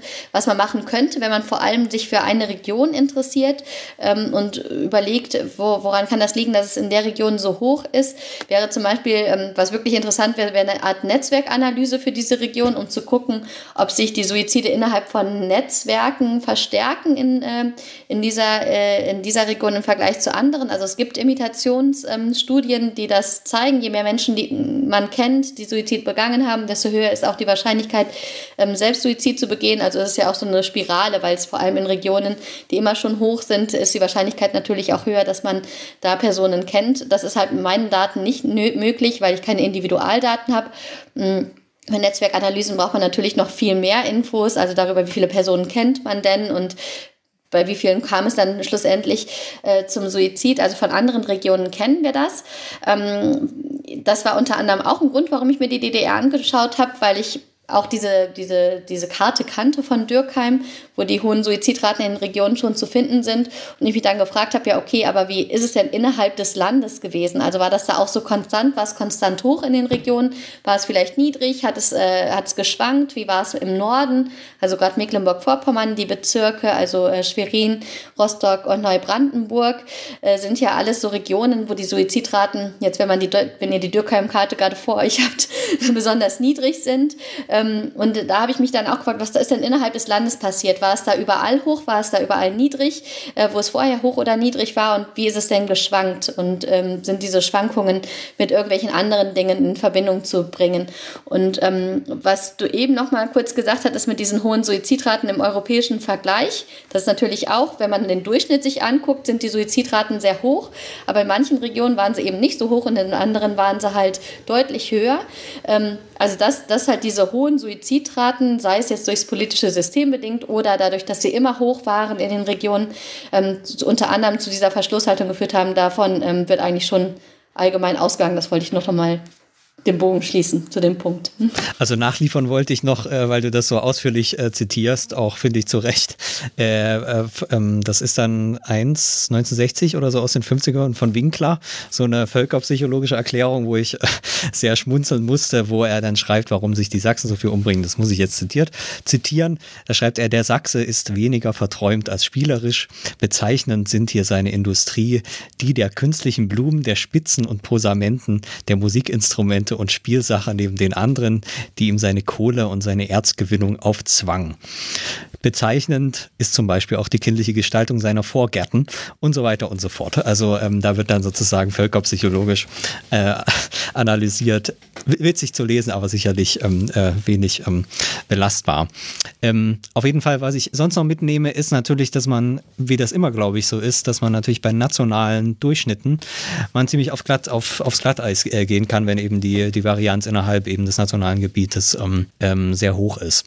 Jetzt hast du, ja, wie schon gesagt, diese Daten ähm, ausgegraben. Was, was war das für eine Arbeit? Also wie bist du überhaupt, ähm, ähm, und das ist auch sehr beeindruckend an einer Arbeit, die lange Liste von Archivkürzeln sozusagen. Also war, glaube ich, auch eine große Puzzlearbeit. Das ist zumindest der Eindruck, ähm, äh, der sich ergibt. Natürlich vor allem bis zu einem fertigen Datensatz, mit dem man dann äh, mit ja, modernen Statistikprogrammen dann ähm, äh, rechnen kann. Was, also wie kann man sich diese Arbeit vorstellen? Wie kleinteilig war das? Ähm, war das wie so, ein, wie so eine Schatz, Schatzsuche? Ähm? Ja, also es war so ein bisschen wie die ähm, sprichwörtliche Nadel im Heuhaufen, also wenn man die Daten suchen möchte. Ähm, es ist so, dass wenn man jetzt im Archiv recherchiert, also ich hatte, habe das jetzt auch erst für die Dissertation gemacht und hatte da vorher gar keine Ahnung von und ähm, ja, habe mir so ein bisschen vorgestellt, man bestellt seine Akten und guckt sich das an und dann findet man im Endeffekt dann den, äh, den Datensatz. Allerdings ist es halt nicht, äh, nicht ganz so leicht. Also bis 1960 war es sehr leicht, weil da findet man die Daten ja ganz einfach im, ähm, in den statistischen Jahrbüchern. Danach ist es dann nicht so einfach. Man bekommt auch keine kleinen Mappen, so wie man es vielleicht im Film kennt. Wenn man jetzt eine Akte bestellt, dann kriegt man so eine schöne Akte auf den Tisch. Sondern wenn ich äh, meine Akten bestellt habe, haben die ähm, Archivmitarbeiterinnen und Mitarbeiter schon ordentlich die Augen verdreht, wenn sie gesehen haben, oh Gott, jetzt kommt die schon wieder, weil das waren äh, sehr, sehr große Kartons, A2-Kartons, also in denen quasi vier A4-Stapel drin zu finden sind. Ähm, und ich habe einfach sehr, sehr viel, sehr umfangreich bestellt, also alles Mögliche aus der staatlichen Zentralverwaltung für Statistik, wo ich mir vorstellen konnte, dass in diesen Kartons die ähm, Statistiken enthalten sind, weil die archivtechnische Aufbereitung dieser ganzen Statistiken, die aus der ähm, staatlichen Zentralverwaltung wie für Statistik, das ist sowas wie das Statistische Bundesamt heute, überführt wurden, ähm, wurden so, wie sie damals in die Kartons gekommen sind, auch ans Bundesarchiv übergeben. Und das ist das sogenannte chaotische System. Und dieses System oder diese archivtechnische Aufbereitung ist alleine schon ein historisches Dokument. Also Historiker finden das dann durchaus sehr spannend zu sehen, was ist denn damit was im Karton. Ähm, wenn man jetzt empirisch, sozial forschend arbeitet, ist das natürlich eine absolute Herausforderung und ähm, auch Katastrophe, dass es nicht geordnet und sortiert ist und dass man auch nicht die äh, Archivmitarbeiter überzeugen konnte, dass es doch Sinn ergibt, das nach Themen zu sortieren. Ähm, das äh, haben sie dann nicht so, sind sie nicht mit mir mitgegangen. Also habe ich hier einfach sehr groß und sehr viel bestellt und ähm, habe dann mir die ganzen Kartons durchgeschaut und äh, man muss halt ziemlich äh, viel Kondition haben und zielstrebig bleiben, weil man sieht natürlich sehr viel, was interessant ist, wo man sich auch drin verlieren kann, aber man darf natürlich sein Ziel nicht aus den Augen verlieren, dass ich äh, vor allem die Suizidstatistiken und nicht noch zig andere äh, Informationen recherchieren wollte. Ich hatte auch das große Glück, dass während meiner Archivrecherche irgendwann das, ähm, wie hieß es denn, Projekt Fotografie oder sowas eingeführt wurde. Also das war dann ähm, nach einem halben Jahr oder so war es dann so, dass man auch fotografieren durfte im Archiv. Das war dann eine sehr große Erleichterung, weil ich dann die ganzen Tabellen auch fotografieren konnte und nicht sofort im Archiv, wenn ich das gefunden habe, was ich gesucht habe, auch alles transkribieren musste, sondern äh, auch einfach alles fotografieren konnte und dann digital zur Verfügung hatte um dann auch unter anderem durch die Unterstützung von Hilfskräften die Daten alle abzutippen. Ähm, sonst wäre ich, glaube ich, heute noch dran, das alles selber, selber abzu, abzuschreiben. Ähm, bei der Transkription muss man aber vor allem darauf achten, dass man auch Plausibilitätschecks einführt, um äh, zu sehen, ob das alles auch Sinn ergibt, was man abtippt und auch Tippfehler zu vermeiden. Und anschließend, wenn man dann natürlich alles gefunden hat, abgetippt hat, muss es in, äh, in Datensatz überführt werden. Und da war das Wichtige dann, sich auch die Zeitreihen mal zu plotten und zu schauen, ob es große Ausreißer gibt. Und wenn es Ausreißer gibt, ob es auf Tippfehler zurückzuführen ist, da muss man wieder nachrecherchieren, oder ob es äh, vielleicht einfach ganz plausible Ausreißer sind, die vielleicht mit anderen Dingen zusammenhängen. Ähm, also es war halt sehr, ja, sehr viel, sehr viel Arbeit, sehr viel Durchchecken. Und ähm, im Endeffekt hatte ich jetzt aber ja Glück, weil dass ich fast alles finden konnte, was ich gesucht habe. Und in dem Datensatz selber sind ja auch nicht nur Suizidzahlen nach Bezirk, Alter und Geschlecht, sondern auch eine ganze Reihe weiterer Informationen zur Demografie oder Infrastruktur, Kriminalstatistiken und ähnliches. Also insgesamt sind es, glaube ich, um die 500 Variablen und fast 650 Beobachtungen, die ich in dem Datensatz habe. Und alle ähm, Variablen, wenn man sich den Datensatz jetzt anschaut, sind halt ähm, ja, mit den Quellen bzw. Berechnungen ja, verknüpft. Also wenn man jetzt selber mal sich die Akten anschauen möchte, die Originalakten, kann man sich die Quellen dann anschauen im Datensatz und sich das Ganze dann bestellen im Bundesarchiv. Und diese, ähm, diese äh Statistiken eben von dem, jetzt habe ich es nicht präsent, statistischen Zentralverwaltung, nee. Staatliche Zentralverwaltung für Statistik. Staatliche Zentralverwaltung für Statistik. Ich habe, glaube ich, gelesen, dass die am Alexanderplatz äh, saß, ne? Äh, das ist das Haus der Statistik. Ah, dieses Haus der Statistik, ja, genau. was jetzt saniert wird, glaube ich, gerade oder genau, saniert ja, werden soll, wird man sehen. Ja, äh, auch, auch das äh, wieder gelernt. Ähm, diese diese äh, Statistiken wiederum waren aber ansonsten, also du hast es ja auch schon gesagt, waren äh, Top-Statistiken und es war tatsächlich eben ein äh, ja, äh, äh, statistisches ähm, Amt eben der DDR, was einfach sauber gearbeitet hat und was intern eben äh, ähm, eigentlich alles gemacht hat, so wie, wie sie es gehört und äh, äh, nur, dass du eben dann oder dass überhaupt eben dann das Pech war, dass äh, diese super Statistik, die die hatten, eben dann in alle Winde, nicht in alle Winde, aber zumindest über die Kartons ähm, ähm, verstreut wurde. Aber wenn man die dann findet und irgendwie wieder zusammenbringt, dann kann man damit einfach eigentlich gut weiterarbeiten. Genau, also es ist ungefähr mit dem Statistischen Bundesamt gleichzusetzen und vor allem bei den ähm, Statistiken, die halt unter Verschluss waren, das hatte ich ja eingangs mal gesagt, wollte man es ja vor allem sehr, sehr sehr genau haben. Und da, da waren auch die Mitarbeiterinnen und Mitarbeiter bei der, von der staatlichen Zentralverwaltung für Statistik so, dass sie sehr akribisch gearbeitet haben und vor allem auch die ähm, ja, die, die Statistiken und die Arbeiten in mehreren Arbeitsgängen kontrolliert wurden. Äh, die, diejenigen, die mit diesen vertraulichen Statistiken gearbeitet haben, wurden dann auch als Geheimnisträgerinnen Geheimnisträger bezeichnet. Und ähm, die haben vor allem mit diesem sensiblen Material gearbeitet und haben das dann auch zum Teil als äh, Privileg wahrgenommen, dass sie es machen durften. Und der sorgfältige Umgang mit diesen Suizidinformationen zählte dann auch, ähm, wie ich aus persönlichen Gesprächen mit ehemaligen Mitarbeiterinnen mitbekommen habe, zu ihrer Berufsehre. Also das war, da wollte man wirklich ähm, sämtliche Fehler vermeiden und hat es auch versucht, äh, anhand von unterschiedlichen ja, Arbeitskontrollgängen und so weiter, dass das alles sauber ist. Darf man ja nicht vergessen, wie so Statistik ist, wenn man, wenn nicht jeder einen Computer auf seinem Bildschirm hat, das äh, ja, kann man sich gar nicht mehr vor, also ich zumindest äh, mir nicht vorstellen, wie das ähm, geht, dass man da keine Fehler macht. Äh, eine Frage noch, bevor wir sozusagen zu deinen Auswertungen kommen. Was du auch machst, und das finde ich auch äh, hochinteressant an der Arbeit, ist ja einfach auch die DDR-Forschung, ähm, die es dann zu dem Thema eben gab, unter diesen besonderen Bedingungen äh, quasi dir auch anzugucken. Also das heißt, was haben eben die, die äh, Wissenschaftlerinnen und Wissenschaftler dann in der DDR schon damit gemacht? Äh, wie konnte man sich das dann vorstellen? Also konnte man in der, in der Wissenschaft, ähm, also wie viele waren das dann? Waren das dann vielleicht noch 20 Leute oder so in der DDR, die sich überhaupt so mit sie mit sowas beschäftigt haben, konnten die dann Anträge stellen, sozusagen im Geheimen äh, mit diesen Daten zu forschen, natürlich eben unter der Maßgabe auch, dass es dann nicht publiziert wird. Ähm, und dann zu forschen für wen, also wer hätte hast, hat das dann überhaupt gelesen, also was kann man zu der, zu der Forschung äh, sagen, bevor du ja eigentlich dann äh, jetzt ähm, das das erste Mal wirklich aufgearbeitet hast? Ähm, also zu der Forschung generell kann man sagen, dass sie ja bis 1961 problemlos möglich war. Also für alle, die im, im Land damit arbeiten wollten, konnten ja auf die Daten zugreifen. Und die Forschung, die zwischen 61 und 77 entstanden ist, ähm, ja, die ist ein bisschen absurd entstanden, weil die äh, zwar ähm, also man durfte zwar erforschen, also man durfte mit den Daten arbeiten, man konnte Anträge stellen, man durfte auch Suizide innerhalb von psychologischen oder psychotherapeutischen, psychiatrischen Kliniken analysieren, aber man durfte die Arbeiten nicht publizieren, beziehungsweise die publizierten Arbeiten mussten auch unter Verschluss gehalten werden, sodass die quasi den wissenschaftlichen Diskurs überhaupt gar nicht beeinflusst haben. Und das war eine enorme, ja, ein enormes Problem. Viele der Arbeiten wurden zum Teil dann auch erst nach 1990 richtig publiziert. Ähm, ich, also zum Teil gab es auch die Anekdote, ich glaube, die, die habe ich auch aufgeführt im, im Buch, dass eine Veröffentlichung erst ähm, publiziert wurde, nachdem der Autor auch schon verstorben war. Also so, so weit kam es dann mit der Verschlusshaltung. Und ähm, zum Teil wurden auch ähm, Erhebungen, die Personen gemacht haben, also auch im äh, unterm Radar, wurden dann quasi nach Westdeutschland äh, in, über irgendwelche kryptischen Verschlüsselungen gebracht, sodass da die Arbeiten publiziert werden konnten, die, ähm, die so in der DDR nicht hätten publiziert werden dürfen. Also der gesamte wissenschaftliche Diskurs wurde extrem beschnitten, vor allem von den ähm, psychologischen und psychiatrischen ähm, Suizidforschenden in der DDR.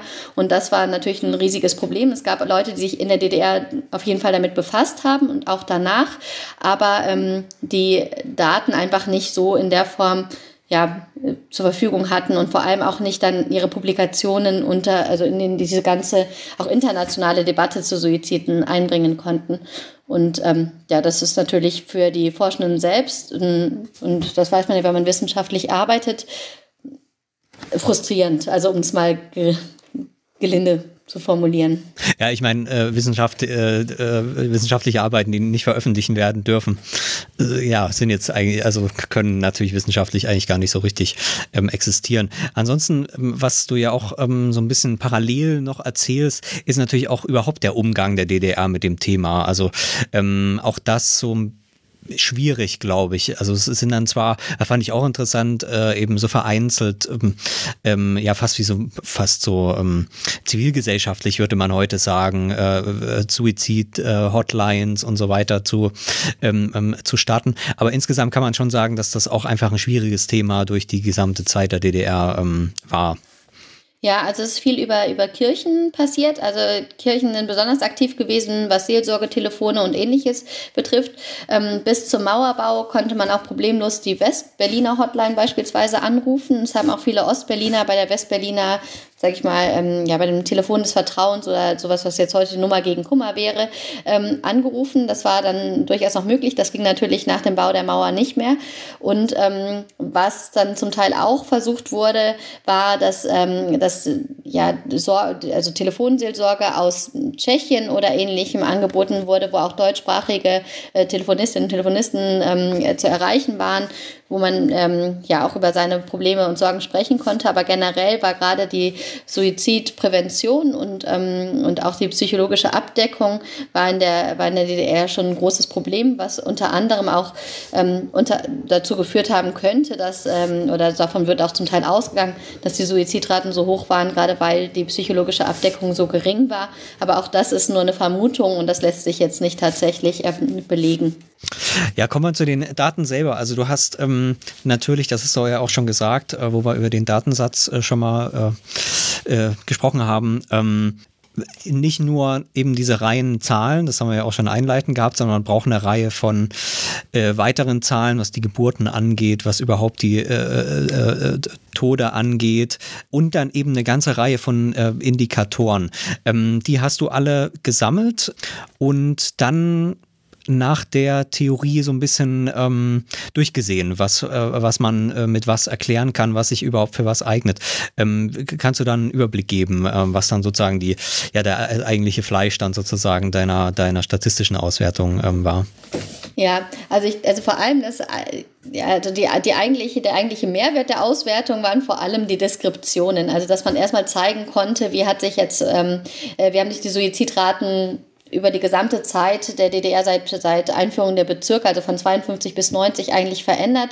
Ähm, was ist passiert zwischen 61 und 90 und so weiter? Das ist vor allem der, der Hauptbestandteil, dass man da auch wirklich äh, deutlich mal zeigen konnte, dass dieser Nord-Süd-Anstieg der Suizidraten auch nach 1961 gemessen werden konnte, dass es aber halt auch zu deutlicher Streuung kommt innerhalb des Landes, also dass beispielsweise in den Nordbezirken die Suizidraten deutlich ansteigen, wohingegen jetzt in einem äh, Bezirk wie Berlin die Suizidraten Suizidraten extrem zurückgegangen sind und dass die Unterschiede auch dann bestehen bleiben, wenn man, ähm, wenn man quasi kontrolliert für die Bevölkerungsstruktur. Also wir hatten ja schon darüber gesprochen, dass die Suizide, ähm, Suizidraten verzerrt werden können, wenn viele Männer oder viele Ältere in einer Region leben und in einer anderen leben mehr Frauen oder jüngere Menschen.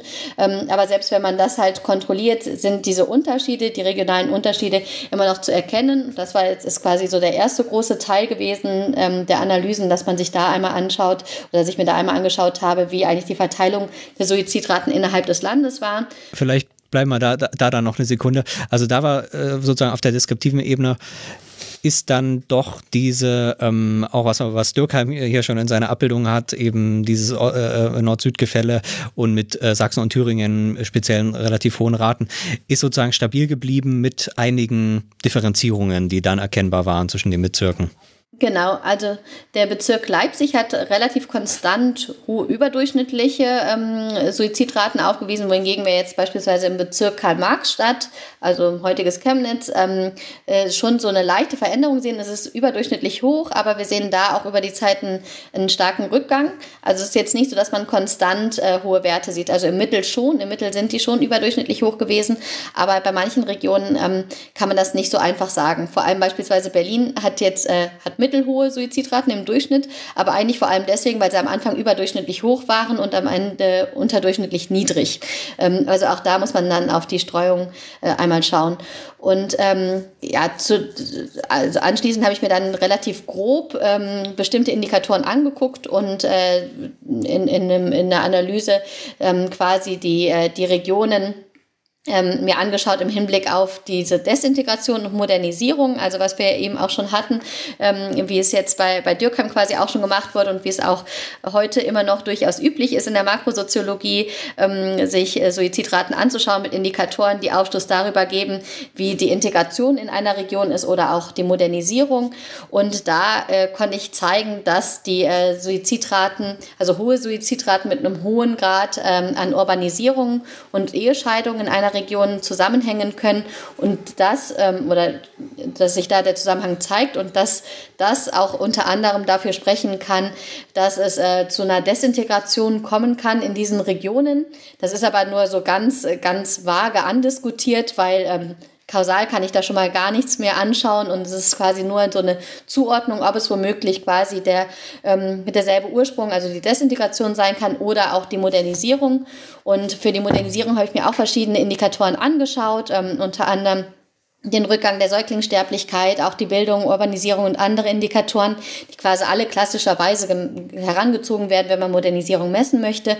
Und da kann ich zeigen, dass sich diese erwartete Parallelität zwischen Modernisierungsindikatoren und der Suizidrate in fast allen Fällen zeigt. Also dass zunehmende Modernisierung beispielsweise mit einer Art der Anomie in einer Gesellschaft einhergehen kann und dass das wiederum auch mit höheren Suizidraten ähm, zusammenhängen könnte, sind ähm, so, so, so grobe Ergebnisse, auf die ich da komme. Aber die Kausalaussage, die du triffst, die ist dann eher sowas wie, also die, die findet eigentlich nur auf der Makroebene statt, dass du eben sagst, es gibt hier sowas wie Makrophänomen Modernisierung und es gibt hier diese hohe äh, Selbstmordrate, aber die auf der Individualebene, oder ich weiß gar nicht, ob ich jetzt die richtigen Termini verwende, aber ähm, wenn du jetzt äh, zu den Indikatoren gehst, dann ist ja nie die These, dieser Indikator ist irgendwie ähm, ursächlich für, für ähm, Selbstmordrate. Also da gibt es ja ganz, ganz, ganz paradoxe Korrelationen auch, wenn man, wenn man jetzt sagt, Säuglingssterblichkeit ähm, ist ein, ähm, also die, äh, die äh, sinkende Säuglingssterblichkeit ist ein Indikator von Modernisierung, dann könnte man ja zu dem Schluss gelangen, dass wenn weniger Kinder bei der Geburt sterben, bringen sich mehr Leute in der Gegend um. Also es ist ein ganz eigenartige, ähm, ganz eigenartiges Verhältnis erstmal. Das ist vielleicht für dich als Statistikerin gar nicht so,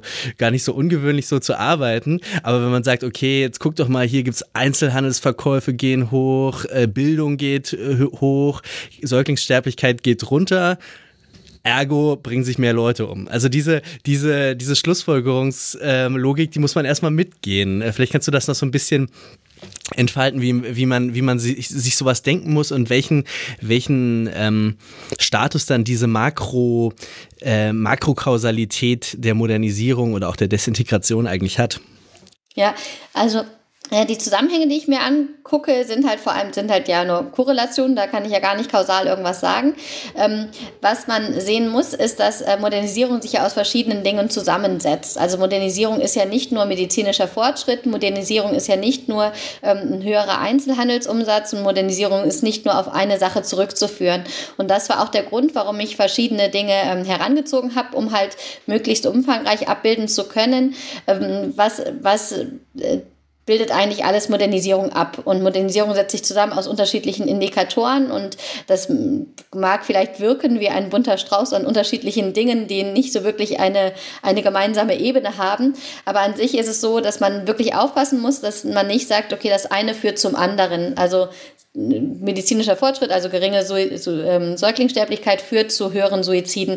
Ähm, das ist es nämlich ja eben nicht. Also dass man ja schon davon ausgehen muss, dass verschiedene Faktoren ein, ein Gesamtbild zeichnen und dass dieses Gesamtbild wiederum mit was anderem zusammenhängen kann. Das ist es halt eher, was ich da hab, versucht habe, ähm, statistisch näherungsweise zu untersuchen. Und äh, dadurch ist es auch so, dass die Modelle vielleicht auf den ersten Blick nicht so ganz zusammenhangsmäßig erscheinen, aber wenn man sich das dann im, im Kontext anschaut, sieht man, dass ähm, Dinge wie eine höhere Frauenerwerbstätigkeit oder höhere Scheidungsraten und Rückgang der Säuglingssterblichkeit und zunehmender Einzelhandelsumsatz und so weiter alles Indikatoren sind, die mit moderneren Gesellschaften einhergehen oder höhere Urbanisierung. Und dass, wenn wir hier sehen, dass, dass das Ganze zusammenspielt, dass sich da dann auch in den Regionen, wo das ähm, alles deutlich wird oder zu Zeiten, wo man das alles messen kann, auch die Suizidraten ähm, höher sind und dass man deswegen und auch da sage ich nicht, dass es kausal ist und sage auch nicht, dass das eine zum anderen führt. Ich sage auch nicht, dass das jetzt äh, eine Modernisierung ist, die, die zwangsläufig zu höheren Suizidraten führt, sondern dass, es, ähm, dass die Ergebnisse eher dafür sprechen, dass quasi Modernisierungen auch in der DDR oder modernere ähm, Regionen auch mit höheren Suizidraten einhergehen. Mein Gedanke war so ein bisschen, dass wahrscheinlich, aber das weißt du natürlich besser, ähm, wirklich kausale Aussagen in der Art von Forschung sowieso eigentlich fast unmöglich sind, weil ich habe dann gedacht, kausal wenn, wenn sich jemand das Leben nimmt, dann war das natürlich ja eine persönliche Erfahrung, halt irgendwie Pech im Leben gehabt oder eine chronische Krankheit gekriegt und äh, die Lust am Leben verloren. Und weil dann vielleicht noch die Frau gestorben ist, die vielleicht noch, ähm, oder eben der Mann, äh, die, die, vielleicht noch die Unterstützung gegeben hätte oder das Kind oder was auch immer, das ist ja dann der, der kausale, wenn man das so sagen will, Auslöser. Aber der hat ja, der ist ja sozusagen auf einer anderen Erkenntnisebene, als das äh, eben, eben soziologisch äh, stattfindet. Deswegen ja, muss man sich da, also war mein Gedanke, muss man sich da mhm. vielleicht von einem engeren Kausalsinne sowieso verabschieden, weil dafür die Daten äh, sozusagen einfach auf einer anderen Ebene. Äh Genau, also Kausalanalysen sind auch in, in dem Buch jetzt überhaupt gar nicht der Anspruch gewesen. Das kann ich auch gar nicht machen. Ich kann auch nicht sagen, inwiefern jetzt eigentlich der Streit am Morgen mit meiner Schwester sich da darauf ausgewirkt hat, dass ich am Abend Suizid begehe oder ähnliches. Also Kausalanalysen bei äh, Suiziden sind sowieso super kompliziert und ähm, nahezu unmöglich, weil man wird natürlich den wahren Grund niemals rausfinden können. Den nimmt eine Person mit. Und wenn man jetzt sagt, dass, äh, dass man sich alternativ Überlebende anschaut, weiß man da schon, dass das eine ganz andere Gruppe ist als die Personen, die tatsächlich Suizid begehen oder wenn man jetzt ähm, das Umfeld befragt oder ähnliches. Also über Kausalitäten kann ich überhaupt gar keine Aussagen ähm, treffen, sondern nur über, über Korrelationen und Zusammenhänge, die sich die sich zeigen. Also es gibt ja eine ganz alte Diskussion über Kausalität und bis heute ist auch in der Philosophie ja nicht geklärt, was Kausalität eigentlich ist. Aber also äh, jetzt vor dem Hintergrund, dass wir das jetzt gerade nochmal angesprochen haben, also ähm, ich wüsste auch nicht, wie dann andere Wissenschaften äh, wesentlich anders arbeiten. Also ich meine, letztlich bleibt der Status immer der eher einer Ko Korrelation als der eine, einer, eines Kausalzusammenhangs, weil eben Kausalität so, so ein ganz klassisches David Hume-Argument selber nicht empirisch ist, in dem Sinne, dass du, dass du die Kausalität siehst, sondern du siehst nur Ereignis A und Ereignis B. Und das ist immer die Grund, die epistemische Grundsituation. Ähm, Nichtsdestotrotz, jetzt was Jan gesagt hat, also man könnte ja zum Beispiel auch ähm, sich ganz spezifische Gruppen angucken, Menschen mit Todesfall in der Familie und dann fragen, wie viele von denen begehen dann Selbstmord. Also das wäre ja dann sozusagen, also dass man dann eben nicht äh, den Umweg über, über eine Region geht, sondern eben über eine spezifische Gruppe. Hat das irgendwelche äh, Nachteile wiederum oder Vorteile oder ähm, also ist da, ist diese das methodisch für dich ähm, auch interessant oder ist es einfach äh, ist einfach eine andere Herange ja. Herangehensweise dann? Für das ist ja quasi das, was bei diesen Imitations- und Netzwerkanalysen gemacht wird. Da wird halt geguckt, inwiefern jetzt eigentlich der ähm, Zusammenhang mit äh, Erfahrungen von Suiziden in Familien oder im Arbeitskontext oder ähnlichem ähm, sich auf die Wahrscheinlichkeit auswirkt, dass äh, eine Person Suizid begeht. Also wenn jetzt jemand im Arbeitskontext Suizid begeht, ist die Wahrscheinlichkeit achtmal höher, dass jemand Suizid begeht im Vergleich zu, wenn jemand in der Familie Suizid begeht. Also da gibt es halt so, solche Studien gibt es da ähm, in, in, der, in der Hinsicht. Das sind aber alles Fragestellungen, die durchaus interessant sind, die für mich allerdings nicht ähm, möglich sind. Also vor allem nicht für die DDR, weil einfach diese Individual- und Netzwerkinformationen ähm, nicht gegeben sind. Also man, ich habe ich hab auch Suizide in Gefängnissen zum Teil recherchiert und in der NVA. Das sind halt jetzt Kapitel, die jetzt, jetzt nicht so direkt ins Buch geschafft haben, weil das sonst den Rahmen gesprengt hätte.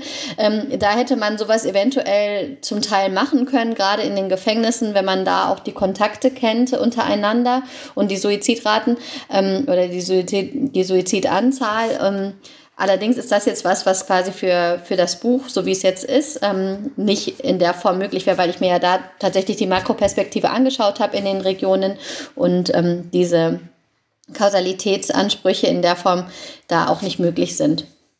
Vielleicht nochmal genau auf jetzt eben diese DDR-Zahlen so ein bisschen resümierend. Ähm, kann man im Prinzip sagen, dass die DDR dann eben doch ein ganz normales ähm, äh, Land war, was eben äh, mit, mit den äh, im Hinblick auf die, auf die Indikatoren eben mit höheren äh, Suizidraten ähm, zu kämpfen hatte, die mit Modernisierungsprozessen eigentlich fast universell sozusagen immer, wenn man diese äh, Modernisierungsprozesse hat, einhergehen.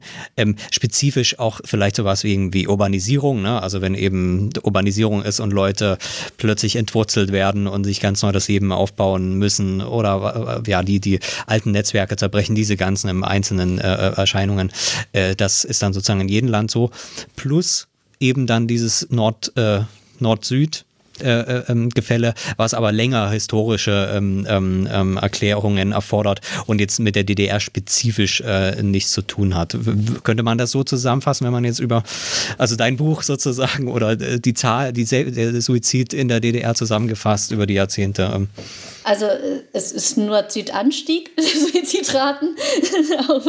ähm, also die, die sind im Norden sehr niedrig gewesen und sind im Süden äh, deutlich höher gewesen. Deswegen ist diese, steigt es halt an, geografisch. Ähm, alle Hypothesen, die sich quasi bestätigen lassen, sind halt Dinge, die man auch woanders beobachtet, die auch so gemessen werden und die dem Forschungsstand entsprechen. Spannend wird es dann, wenn man jetzt äh, sich mal die Hypothesen anschaut, die eben nicht bestätigt werden. Beispielsweise ein Zusammenhang zwischen ähm, äh, Erwerbstätigkeit und äh, Suizidraten, den, den ich jetzt gemessen habe. Also da ist es so, dass in Regionen und zu Zeiten, wo die Erwerbstätigkeit besonders hoch ist, waren auch die Suizidraten hoch. Und das ist sehr, sehr ungewöhnlich. Und das ist was, was natürlich weitere Forschung ähm, äh, ja, nicht nur ermöglicht macht, sondern auch äh, der man nachgehen sollte, dass man hier weiter mal untersuchen müsste, warum ist das denn eigentlich so? Warum sind die Suizidraten besonders hoch in den Regionen, in denen die Erwerbstätigkeit auch hoch war? Ähm, womit hängt das da möglicherweise zusammen? Äh, womit hängt das da möglicherweise äh, ja, zusammen? Ist es jetzt, äh, ist es jetzt äh, so, dass, dass man hier ein ähm, ja, ein Übermaß an sozialer Kontrolle hat oder ähnliches. Und da muss man dann natürlich dann weiter reinzoomen. Und ähm, das regt zu weiterer Forschung an, weil das gerade sich so sehr von allem unterscheidet, was ähm, in dem Zusammenhang bekannt ist. Ja, aber ansonsten sind die, die Dinge, die ich, ähm, die ich beobachten konnte und die ich gemessen habe und äh, die, die sich gezeigt haben, ähm, jetzt nicht allein DDR-spezifische Phänomene, gerade weil viele Hypothesen sich bestätigen lassen, die, ähm, die, die man auch sonst beobachtet. Also auch diese spezifische, damit sind wir ja auch teilweise eingestiegen, diese spezifische politische Geschichte. Sicher auch, wir haben es vorhin schon genannt, das Leben der anderen. Ne? Der, der, ganze Film spielt ja eigentlich auch mit diesem Motiv die DDR ganz schwer. Äh, ist jetzt sozusagen aus dem, aus dem demografischen Blick und äh, Blick aus dieser, aus diesem Datensatz, aus diesen Zahlen. Ähm, ja, nicht die heraus, das herausgehobene Land, was eben ähm, ja seine, seine eigene ganz eigene Struktur hat, sozusagen der, der Suizide. Ja, also die, ähm, das, das wäre ja vor allem äh, dann möglich, dass man das herausbekommen kann oder da eine klare Antwort drauf gibt, wenn man dann wiederum den Vergleich machen würde. Ähm, den Vergleich habe ich ja nicht gemacht. Also ich kann ja nicht sagen, was ist jetzt äh, speziell DDR im Vergleich zu einem anderen Land, weil ich mir ja nicht ein anderes Land im Vergleich angeschaut habe, sondern innerhalb des Landes mir das angeschaut habe. Wenn es allerdings überall homogen so wäre, dass allein das politische System oder das, ähm, ja, das System als solches äh, die hohen Suizidraten im internationalen Vergleich gleich bedingt haben sollte, dürfte es ja gar keine Unterschiede geben, weil da müsste ja überall alles gleich sein. Und das sehen wir ja eben nicht. Also wir sehen ja schon eine Varianz innerhalb des Landes. Und ähm, wenn man aber jetzt tatsächlich diesen äh, ganz konkret was zur DDR sagen wollte im Vergleich zu anderen Ländern, dann müsste man ja vor allem den Ländervergleich machen. Und den habe ich ja eben nicht gemacht. Dann vielleicht noch zu den Daten. Ähm, äh, den kann man runterladen. Ich habe den auch schon mal runtergeladen und zumindest mal äh, äh, reingeguckt. Ähm, ansonsten war das dann ein bisschen, du hast vorhin gesagt, 640 äh, Variablen. Nee, doch, habe ich mir naja, ja. ist auch egal. Auf jeden Fall äh, viel äh, damit zu tun. Ähm, äh, einfach aus Interesse. Wie hat das so funktioniert? Wo hast du das publiziert? Wie funktioniert das? Äh, wo, wo kriegt man das? Äh, und ähm, genau, was kann man zu diesem Datensatz wissen? Und vielleicht, das ist natürlich vielleicht eine spannende Frage, was erwartest du dir auch? Äh, vielleicht, wo du gedacht hast, ja, das müsste man noch machen, aber das schaffe ich jetzt nicht mehr. Vielleicht machen das dann schon die nächsten Leute, ähm, im besten Fall natürlich. Ja, also ich habe den Datensatz bei GESIS publiziert, da gibt es das Datorium, das sogenannte. Das ist sehr, sehr unkompliziert, das zu machen. Der Datensatz ist auch Open Access verfügbar für jeden, der oder die sich dafür interessiert, sich das anzuschauen. Man findet nicht nur den Datensatz, sondern auch ähm, viele Analyseskripte und einen methodischen Anhang. Ähm, das wurde auch alles dann geprüft von GESIS, bevor man es veröffentlicht hat. Und anschließend wurde das dann alles insgesamt zu einer Publikation ähm, veröffentlicht. Also eine Publikation, die eine DOI hat, wo dann alle Informationen zu finden sind. Ähm, was mit dem Datensatz jetzt noch möglich ist, sind, sind viele, viele Dinge. Zum einen, dass man sich einmal ganz deskriptiv auch anschauen kann, wie sich nicht nur die Suizidraten innerhalb des Landes ähm, verteilen, sondern auch alle anderen infrastrukturellen oder sozialstrukturellen, kriminalistischen Indikatoren und so weiter, die gesammelt sind. Also eigentlich ist jeder Indikator hat schon fast das Potenzial für ein eigenes ähm, Buch, wenn man so möchte. Und man kann natürlich äh, diese unterschiedlichen Faktoren dann einfach mal in den Mittelpunkt stellen und sich auch anschauen, wie hat sich denn beispielsweise der Häuserbau über die Zeit verändert oder der, der Umbau und ähnliche Dinge. Also auch da findet man jetzt lange Zeit rein. Ähm, für das äh, gesamte Land äh, über die Zeit und für die verschiedenen Regionen. Man kann sich auch die inzwischen schon vielfach angesprochene Säuglingssterblichkeit einmal anschauen oder Ehescheidungen. Wie hat sich das denn verändert über die Regionen, über die Zeit und womit hängt das äh, womöglich zusammen oder eben nicht? Und ähm, das, was ich jetzt gerade eben schon angesprochen hatte, was man jetzt nicht per se mit den Daten direkt machen kann, ist natürlich äh, auch die Frage, ja, was ist, war da eigentlich los mit dem Zusammenhang von Erwerbstätigkeit und Suizidraten in der der DDR, dass sich da halt so ein komplett konträres Ergebnis zeigt zu allem anderen, was man bisher so kennt. Ja, großartig. Viel äh, äh Stoff, würde ich sagen, für die DDR-Forschung. Äh, die DDR haben wir, glaube ich, noch gar nicht in der Sendung gehabt. Da haben wir noch eine große Lücke, die wir jetzt zumindest äh, begonnen haben äh, äh, zu schließen. Ähm, hoffentlich dann mit weiteren Sendungen in der Zukunft. Ich sag nochmal, das Buch heißt, wenn du nichts mehr hast, Leo, ähm, Unter Verschluss. Auch ein natürlich wunderbarer Titel, den man sich merkt. Eine Geschichte des Suizid in der DDR 1952 bis 1990 bei Campus ähm, erschienen und auch, auch Open Access, ne? Genau, Open Access als äh, kostenloses E-Book verfügbar und wer aber Lust hat, kann sich das auch im Handel kaufen. Da ist dann leider nicht mehr Open Access. ja, wir haben natürlich das Verlagsexemplar, ist auch wirklich sehr schön mit ähm, Bildern auch und äh, ja, wunderbaren Tabellen. Also kann man sich auf jeden Fall auch kaufen. Dann herzlichen Dank nochmal. Ja, vielen Dank euch. Gerne. Und zum Schluss äh, immer wieder der Hinweis, teilt die Folge gerne äh, an alle äh, Leute, ähm, die das vielleicht interessieren könnte. Hinterlasst uns auch gerne eine Bewertung bei Apple Podcasts und allen anderen Portalen. Ähm, das war's. Äh, bis zur nächsten Folge von Das Neu Berlin. Tschüss. Tschüss. Tschüss.